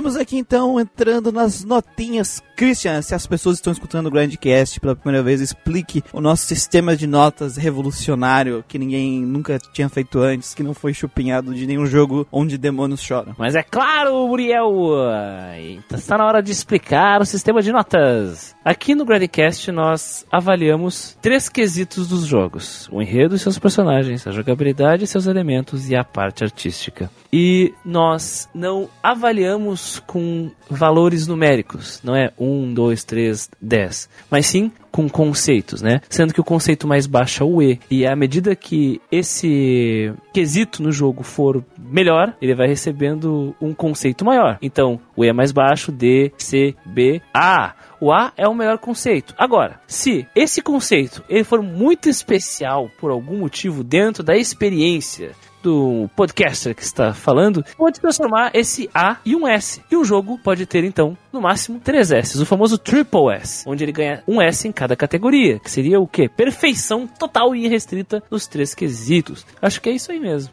Sério, então vamos para Gacha Matinho pra ver quem começa. Christian, Pokémon, terceira geração. Ruby, Sapphire, Emerald. Ruby, Safira, Esmeralda. Eu acho que dos jogos principais, assim, de Pokémon, são os que eu mais rejoguei, talvez depois da primeira geração. Joguei muito a primeira geração. E todas as versões. Aqui eu acho que eu nunca joguei o Safira, mas joguei muito o Ruby e o Emerald. E eu tive experiências que se transformaram ao longo de todos esses anos, sendo que a última vez que eu joguei o Emerald foi no meu desafio Nuzlocke na Twitch que eu perdi no Tate e a Liza. Eu tenho um carinho muito especial por esses jogos. Ah, um carinho muito profundo mesmo, porque foi basicamente o que eu mais joguei no Game Boy Advance por muito tempo, né? E fiz basicamente tudo, ao ponto de que na minha tenra idade, minha adolescência, eu fazia tutoriais de captura em fóruns na internet para esses jogos, né? Então é um, é um, tem um carinho muito especial. Mas isso não vai influenciar a minha avaliação, tá? Isso é importante deixar claro. Sobre a narrativa, é aquilo que eu já comentei ao longo do podcast, né? É uma introdução de uma narrativa linear que, infelizmente, ela não ah, é cumprida de forma satisfatória. O mundo Pokémon ele tá vivo, porém não tão bem apresentado quanto da última vez, né, que nós o vimos na segunda geração, muito por questões ah, visuais artísticas. Quer dizer que a questão artística do jogo é pobre? Não. Mas vamos focar primeiro aqui nessa parte narrativa. O que que eu gosto dessa parte narrativa? Eu gosto dessa tentativa. Aqui é um experimento. Eu gosto da parte ah, alegórica dos vilões serem como se fossem vilões de desenho animado mesmo. Um plano insano de querer transformar o mundo num lugar que, no fim das contas, não vai nem poder manter a vida como a gente conhece, né? Mas foi apresentado direito? Não. Mas vive em meu coração o Team Magma e seu uniforme, que é, para mim é um dos meus uniformes favoritos de todos os times criminosos, tá? A minha nota para o roteiro, né, a narrativa, esses personagens e tudo mais é um C de mediano. Por que mediano? Porque acredito que o mundo Pokémon é poderoso demais e consegue segurar as pontas dessa narrativa. Porque até porque ela não é o foco desse negócio aqui. Ainda é experimentar esse mundo é parte do processo. Na parte de gameplay, eu simplesmente amei as inovações, né? As habilidades e tudo mais, eles estão aqui para somar. Eu fico feliz que eles chegam não de forma incipiente, muito inicial, mas já chega com opções, né? Essas opções elas tornam todas as montagens, as construções de personagens variadas. Eu quero dar um A pra gameplay aqui. Eu não falo necessariamente da, da game, eh, só da gameplay in-game. Ai, Christian, como tu vai dar A pra, game, pra gameplay in-game do jogo se ele é simples? Eu estou levando em consideração o competitivo também, porque isso é parte constituinte de Pokémon. Ele é pensado para ser um jogo de batalha, não só dentro da narrativa do jogo, mas também na parte coletiva, na parte social, né? E o Muriel já trouxe o experimento dele, provando que o grind não é parte fundamental do jogo e não vai decidir como as pessoas vão jogar. Um jogador com o mesmo nível que os treinadores vai ter um desafio eh, suficiente e balanceado. Isso já é ótimo. Poucos jogos conseguem fazer isso, na verdade. É tradicionalmente aqui no Grindcast geralmente vemos desbalanceado, o jogador sendo muito mais forte, simplesmente que todos os inimigos, porque ele só jogou o jogo. né? Isso é uma parte boa, por isso que eu dou um A. Já na parte artística, gosto dela, mas por mais que a música cresça muito em mim e por mais de que a arte tenha me impressionado, eu sei que ela não é a melhor coisa que o Game Boy Advance pode oferecer. Uma coisa muito positiva sobre a arte visual desse jogo é que ele não tem cores estouradas como tradicionalmente ocorre com jogos Game Boy Advance, por causa do problema da iluminação da tela mesmo. Pokémon, ele consegue ser sóbrio nas suas cores e apresentar o que que ele tem ali naquele mundo, mas mesmo assim, eu sei que tem jogos com um trabalho de sprite muito mais competente, por exemplo, que isso, né?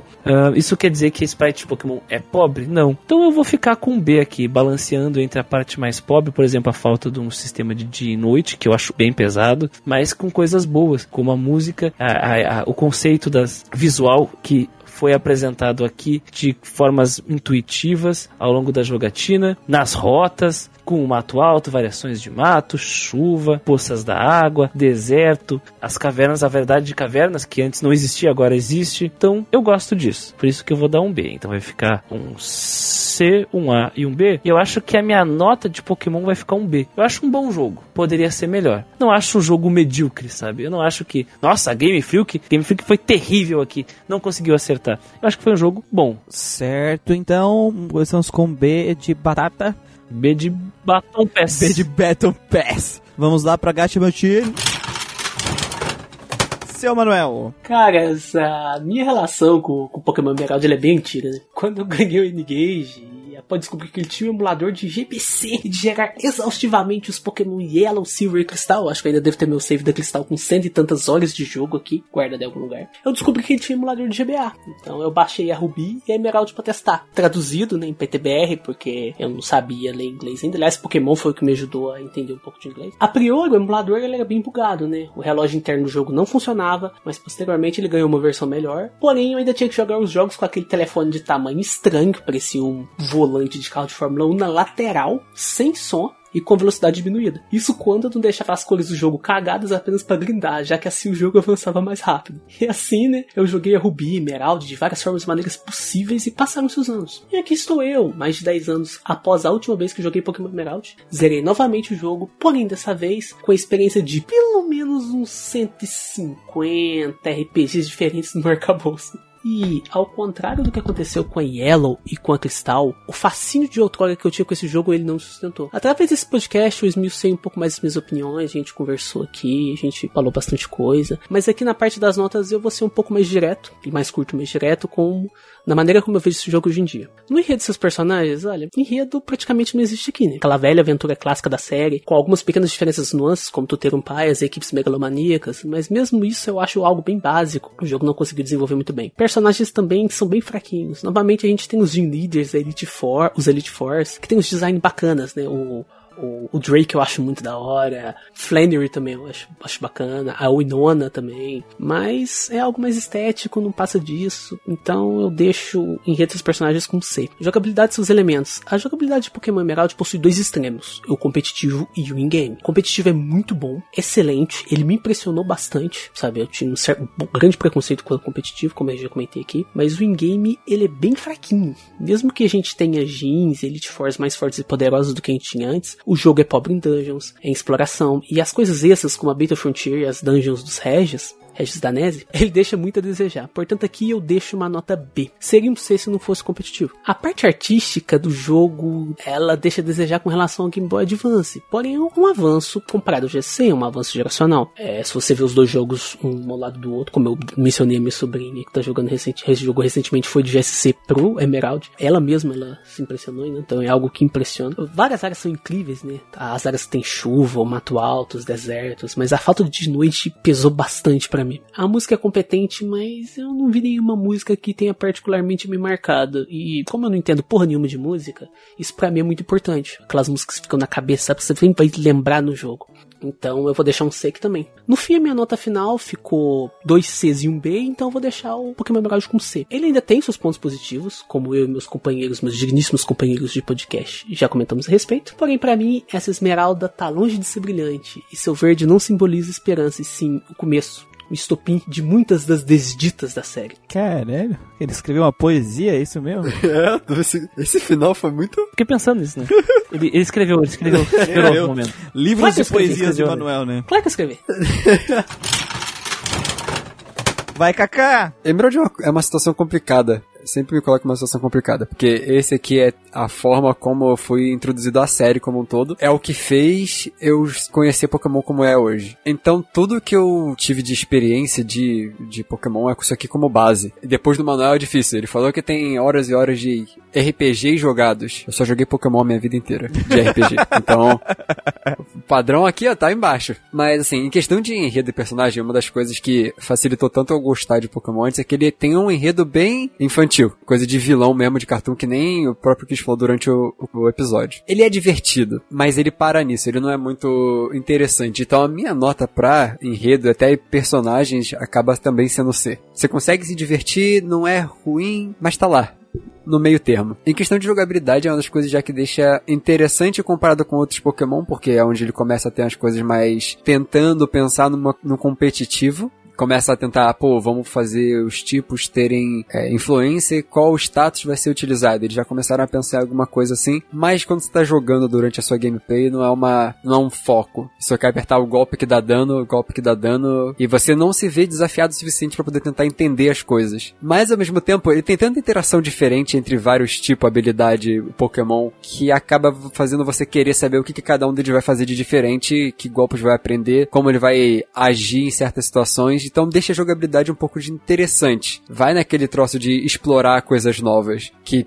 faltam no mapa, em questão de você explorar como um RPG olhando lugares, ver lugares novos, ver dungeons diferentes. Tem um, um lado bem divertido que é o que segura Pokémon até hoje. Então eu acho que essa questão de jogabilidade ainda é, ainda merece um B. E a questão da parte artística, eu vejo como Pokémon, ele sempre se focou e isso é até debatível hoje em dia, mas sempre se focou em ver a batalha. Porque se você olha para esse jogo aqui em específico, você vê que ele é muito simples em tudo que acontece de você andando pra lá e pra cá. Mas quando ele entra em batalha, ele tem a cutscene, tem um sprite com muito mais detalhe, os golpes, por mais que use muito asset repetitivo, eles balançam eles de forma diferente, então ele quer tentar fazer com que cada batalha seja o ponto principal do que você tá fazendo. Até que a história é focada em você batalhar. Então ele me pega muito mais nisso. Ataque, Pokémon detalhado, você vê ele batalhando. Eu não sei comparar com outros jogos diferentes da época, mas em questão dos próprios jogos de Pokémon de Game Boy, eu sinto que esse aqui fica bem melhor do que os outros, até para daquelas coisas que a gente falou. O tempo acabou ajudando o Emerald a se destacar mais entre os outros, então acaba sendo até meio injusto. Por isso eu daria um B, porque ainda é, é bom, não é nada demais. Dando a nota assim por completo de todas, fica num B. Certo? Dois Bs e um C, então? É isso por É. enquanto? Certo? Então aqui pra mim finalizar a noite, queridos amigos, eu fui uma pessoa na parte narrativa que eu me apaixonei muito no Crystal por toda a estrutura que estava sendo montada em relação aos NPCs, em relação àquela história que segue ali uma premissa de a gente entregar uma coisa conforme a gente foi discutido. Por mais que ainda estava muito solto lá, a gente comentou isso no podcast, era algo que me engajou muito, principalmente os NPCs. E eu senti que eu não estava sozinho naquele mundo, eu estava me aventurando e ninguém mais estava se aventurando. Não, todo mundo ali estava fazendo uma aventura. Inclusive um piazinho no começo da cidade com seu ratatá tem a sua própria aventura, sabe? Então eu foi algo que me pegou bastante na narrativa. E aqui eu- isso se perdeu. Se perdeu bastante e eu senti muito, porque foi o que me engajou pra caralho no, no, no Crystal. E foi algo que pra mim faz todo sentido dentro da proposta de Pokémon. E se pelo menos a gente tivesse uns rivais e personagens constantes que tivessem um carisma pra trazer uma compensação por isso, os vilões com é, bem construídos e tal, poderia ter compensado. Mas também não tem. Não chega a ser um mundo ruim, que a proposta aqui é um mundo, não chega a ser péssimo, assim, de tipo, nossa, que horrível, mas ele não conseguiu ir pra frente esse conceito do mundo. Eles tentaram trazer coisas novas, mas é que nem a gente sempre fala aqui, é a famosa, ah, o, a receita, a ideia é muito boa, mas o bolo ficou mediano. Então, pra mim, tem boas ideias, tentaram expandir as coisas ali do- dos treinadores, mas eu acho que expandiram por uma questão de mais quantidade do que qualidade. Pra mim, acaba sendo um jogo ok, um jogo mediano, ah, nesse sentido aqui da, da narrativa, comparado principalmente com o que eu tive na anterior de experiência, que ainda era num console inferior, né? Um console mais limitado. Na parte do combate, o combate durante o main game, ele funciona bem, ele, que nem nas outras gerações, ok, nada demais, bem fácil, né? Como sempre. A Elite Four, pra mim, foi a melhor Elite Four até agora, da franquia. Primeira e da segunda geração, eles foram destruídos, né? Não deu nem graça. Eu não tava overlevel lá, nem nada do tipo, que eu joguei nos lock as duas primeiras geração. Ah, na verdade, só a segunda eu joguei nos lock. E foi mais fácil a segunda do que... Também que eu tinha um Heracross, né? Com Sleep Talk. É, Heracross com. É, de fato. Mas, enfim, Isso ajudou um pouquinho. Ajudou um pouquinho. A questão é que, durante o main game, ele funciona ok. As coisas extras de gameplay são fantásticas. O main game, eles simplificaram demais. Eu entendo que nem o Christian trouxe lá o ponto que ele tem que pegar esses dois públicos. Mas eu acho que eles tinham que começar um pouco sim, um pouco na simplicidade e, e gradualmente elevando essa curva e aí viajar na maionese nas, nos extras mesmo. Que foi o que eles fizeram. Nos extras tá tudo bem feito, os extras. Eu acho que no main game, essa curva de aumento, de complexidade durante o jogo, ela tá muito linear, sabe? Ele não, não consegue subir muito a curva. A dungeon que eu vi que a curva deu uma subida maior, que foi uma dungeon divertida, foi a Victory Road. E assim, a Victory Road ela funciona bem pro público mais infantil, porque ela não é extremamente complexa, mas ela é divertida. É, e faltou um pouco disso, desse apego assim. Ah, e pra mim o que salva foi, o, da minha experiência, foi a, o multiplayer. Eu e o Manuel jogamos muita partida de multiplayer, a gente foi lá no torneio, foi mega divertido. E eu gostei de mostrar pro nosso público o quão complexo pode ser uma estratégia de Pokémon, porque a partida que eu venci do Christian e do Manuel, eles estavam contando vitória pro, pra eles já. Eu não tava contando nada. Era o público. Não, o público falou. tava contando É. vitória. É, porque, Tava. porque eles estavam com três Pokémon, é, eu tava com um só, que ia voltar, e o pessoal, ah, esse Pokémon que o Manuel não trouxe até agora, não vai fazer nada. Eu só ipei o Manuel e o Christian com ele. Sim. Porque faz parte da Pokémon estratégia. Meus outros pokémons estavam indo lá pra enfraquecer, pra tirar aquele. Meus bichos explodiam porque a intenção era tirar aquele bicho que ia impedir aquele meu pokémon do final pra jogar. Foi legal, uma das coisas que eu mais gostei, apesar de eu ter perdido, porque eu sou burro, é, o torneio, ter ficado em segundo já é um bom resultado, mas enfim, foi o fato de eu ter conseguido mostrar pra galera o quão mais complexo pode ser o, o, o jogo de Pokémon, sabe? Ah, nesse sentido. Então, pra mim, foi a parte que elevou a nota. No main game, eu achei o jogo de mediano pra bom, mas por causa do, do competitivo, ah, eu vou botar a gameplay pra um B. Eu achei gameplay boa, vale a pena, principalmente pra jogar o multiplayer dessa geração que é muito divertida. A parte artística é aquilo, cara. A gente falou tudo aquilo. A gente tem que entender que assim, o jogo é isso, a gente tem que criticar isso. E a gente tem que entender a situação. É criticar e entender, tá, mas por que que tá assim? E aí a gente, gente tá assim porque de algum, al- alguma coisa tá acontecendo de errado aqui. E aí a gente vê o que, o que, que nós, como é, consumidores, podemos fazer, quem a gente deve pressionar pra que isso não aconteça mais. A gente tem que olhar pro jogo, né? Criticar as coisas que a gente gosta é importante pra que elas melhorem. Muita coisa foi cortada por questão de tempo, por questão às vezes de não ter como talvez contratar terceirizado, a gente não sabe de todos os detalhes, a gente nunca vai saber, porque é assim. Mas nas entrevistas foi deu pra ver que muita coisa que agregar pra caralho pro jogo, que eles queriam fazer, não ficou no jogo. E assim, acabou sendo uma expressividade muito mediana, muito mediana assim pro Game Boy Advance, assim. Não é ruim, ah, as músicas são boas também, não é ruim. Ah, e assim, eu vou deixar aqui com um C também. Porque pra mim é uma coisa. Pro Game Boy é muito mediano. Pra mim, eu dei B pra, pra primeira e pra segunda. E aqui, como essa aqui pra mim foi aqui, passinho pra frente, passinho pra trás e teve esse problema aqui, eu vou deixar ela com C, tá? Ah, então não é um jogo ruim. De forma alguma eu achei o melhor de um jogo ruim. Eu só achei que ele foi o primeiro brecada assim de freio pra franquia que ela tinha muito potencial pra ir com esse console novo e foi freada e não conseguiu. Ah, pra mim é um jogo mediano, a gente fica com dois Bs, dois Cs e aí fica com isso aí, C+. Né? Fica Não com média sempre porque tu quer. C, C mais. Porque é Porque eu que ditadura. mando, eu sou dono dos meios de produção. É ditadura.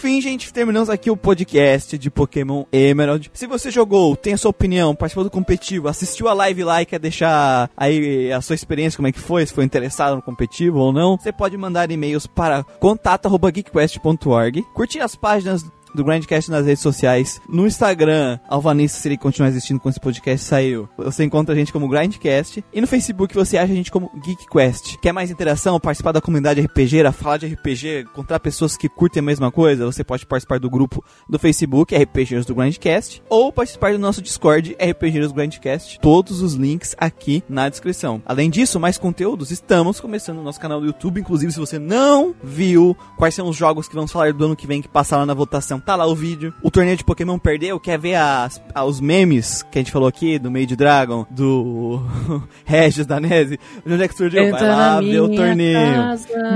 Está lá no torneio. Entra na minha Além disso, fazemos lives na Twitch, Twitch TV barra Grindcast, vai lá dar uma conferida. No mais, quer ajudar o, o projeto a crescer, você pode doar financeiramente através do Pix, contatoquest.org, ou doando fixo no Orelo ou no PicPay, que os links também vão estar aqui na descrição. Então é isso também, não esqueçam de ouvir os nossos outros podcasts que estão participando aí no mundo afora. Gravamos lá com o pessoal da Galinha Viajante, um podcast Final Fantasy 9. Os guris participaram lá numa live no Game Mania. Estamos gravando podcast aí o Christian direto lá no Mundo dos Animes, o Manuel participou de um também. E recentemente participamos lá no Refúgio das Colinas. Então vai lá conferir os nossos podcasts dos nossos parceiros também, as nossas participações lá. E uma forma de ajudar, caso você não tenha uma condição financeira de ajudar, é compartilhar sempre aí com os amiguinhos. Certo, gente? Com que musiquinha terminamos hoje o podcast, então? Descobridor dos sete mares. Todos sete Na mares, verdade, eu eu quero. Oh, pô, cara. Tá bom. Ser o descobridor dos sete mares na, na versão trompete. Na versão trompete, tá bom? Descobridor dos sete mares, na verdade eu quero. então ficamos por aqui, gente. Falou! farol. E os recifes lá de cima me avisam dos perigos de chegar. Dos Reis e Ipanema, Iracema e Itamaracá. Porto Seguro, São Vicente, braços abertos sempre a esperar.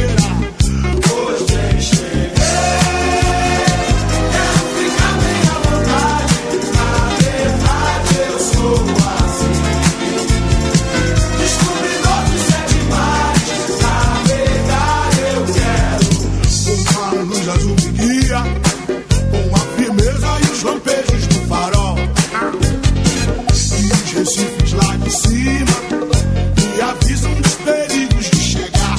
Angra dos Reis e Ipanema, Iracema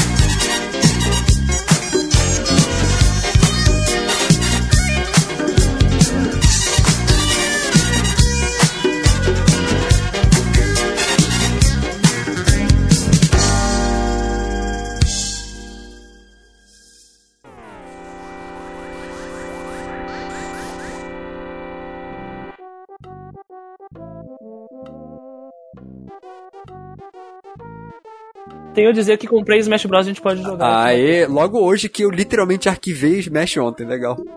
Ah, nossa, cara, mas eu comprei físico, porque eu sou. Eu sou professor e sou rico, né? É, não, é verdade. Agora que o Neymar parou a Copa, né, seu salário volta pra você. Nossa, graças a Deus. Não, eu, eu só queria que o Neymar saísse de cadeirante do, do campo. Alguém quebrasse Calma, ele. é, tá gravado. Aí, ó. Ah, vai. Com certeza vai pro finzinho do podcast, tá ligado? Diga, Kaká, ia falar alguma coisa. Na- Kaká se era, perdeu. não, já. é, depois do Wingo, eu fiquei, cara, aqui que tá. O cara pegou e levantou voo mesmo. E só foi. Não, não, não. Só tem uma bike que é que tu pode empinar. Imagina querer andar rápido, né? Nossa. É, já- Pra já- que andar Não rápido, ironicamente, cara? né? Não Eu, fiquei- eu botei a, a bike a, a, e fiquei empinando o jogo inteiro, velho. É isso. Já pensou, não ironicamente, gostar de andar com a bike rápido? Eu sempre escolho a bike de ficar. Ah, tu não pegou o fóssil então, pô. Não, eu fiquei empinando. É, pra que, que, que- Como tu vai empinar na pedra, porra? pra que fóssil se ele quer empinar, irmão? Prioridade. Eu tenho uma bicicleta que empina, velho. Eu sou o cara mais legal do jogo. Ninguém mais empina a bike. Acima dele, só a roda da frente e Arceus. Acabou. Exatamente. nem nem eles, Arceus, eles velho. chamam, eles chamam de dar grau, cara, em dar essa empinada. E dar um grau na, na bike. Dá grau na bike, cara. Dar um grau na bike. Então tu ficou dando grau o tempo todo, toda O hora. tempo inteiro, o tempo inteiro. O Max lá, eu vou secar o mundo e tu. Chegava, bike- chega, ele olhava pra trás, tinha um cara chegando empinando a bike. Tudo bem, então. Não, Tudo dar bem, grau, então. dar- dar- dar- ok, eu te entendo completamente. Dar grau na bike na frente do arco terrorista é essa aí. Pô, cara. Cara, a gente tem que é, fazer acampamento na frente da. É, é, exatamente. Exatamente. A gente, a gente tem que criar um, um time, colocar uma capa de, outra- de uma cor duas horas. específica. Mais 72 horas. E 72 horas, 72 juntar. horas eles vão lançar um patch no, no, no Scarlet Violet. Sim, 72 horas. A galera Não, tava a realmente que atualização isso lá do, do Scarlet Ai, Violet ai, não- mal corrigiu os bugs, cara.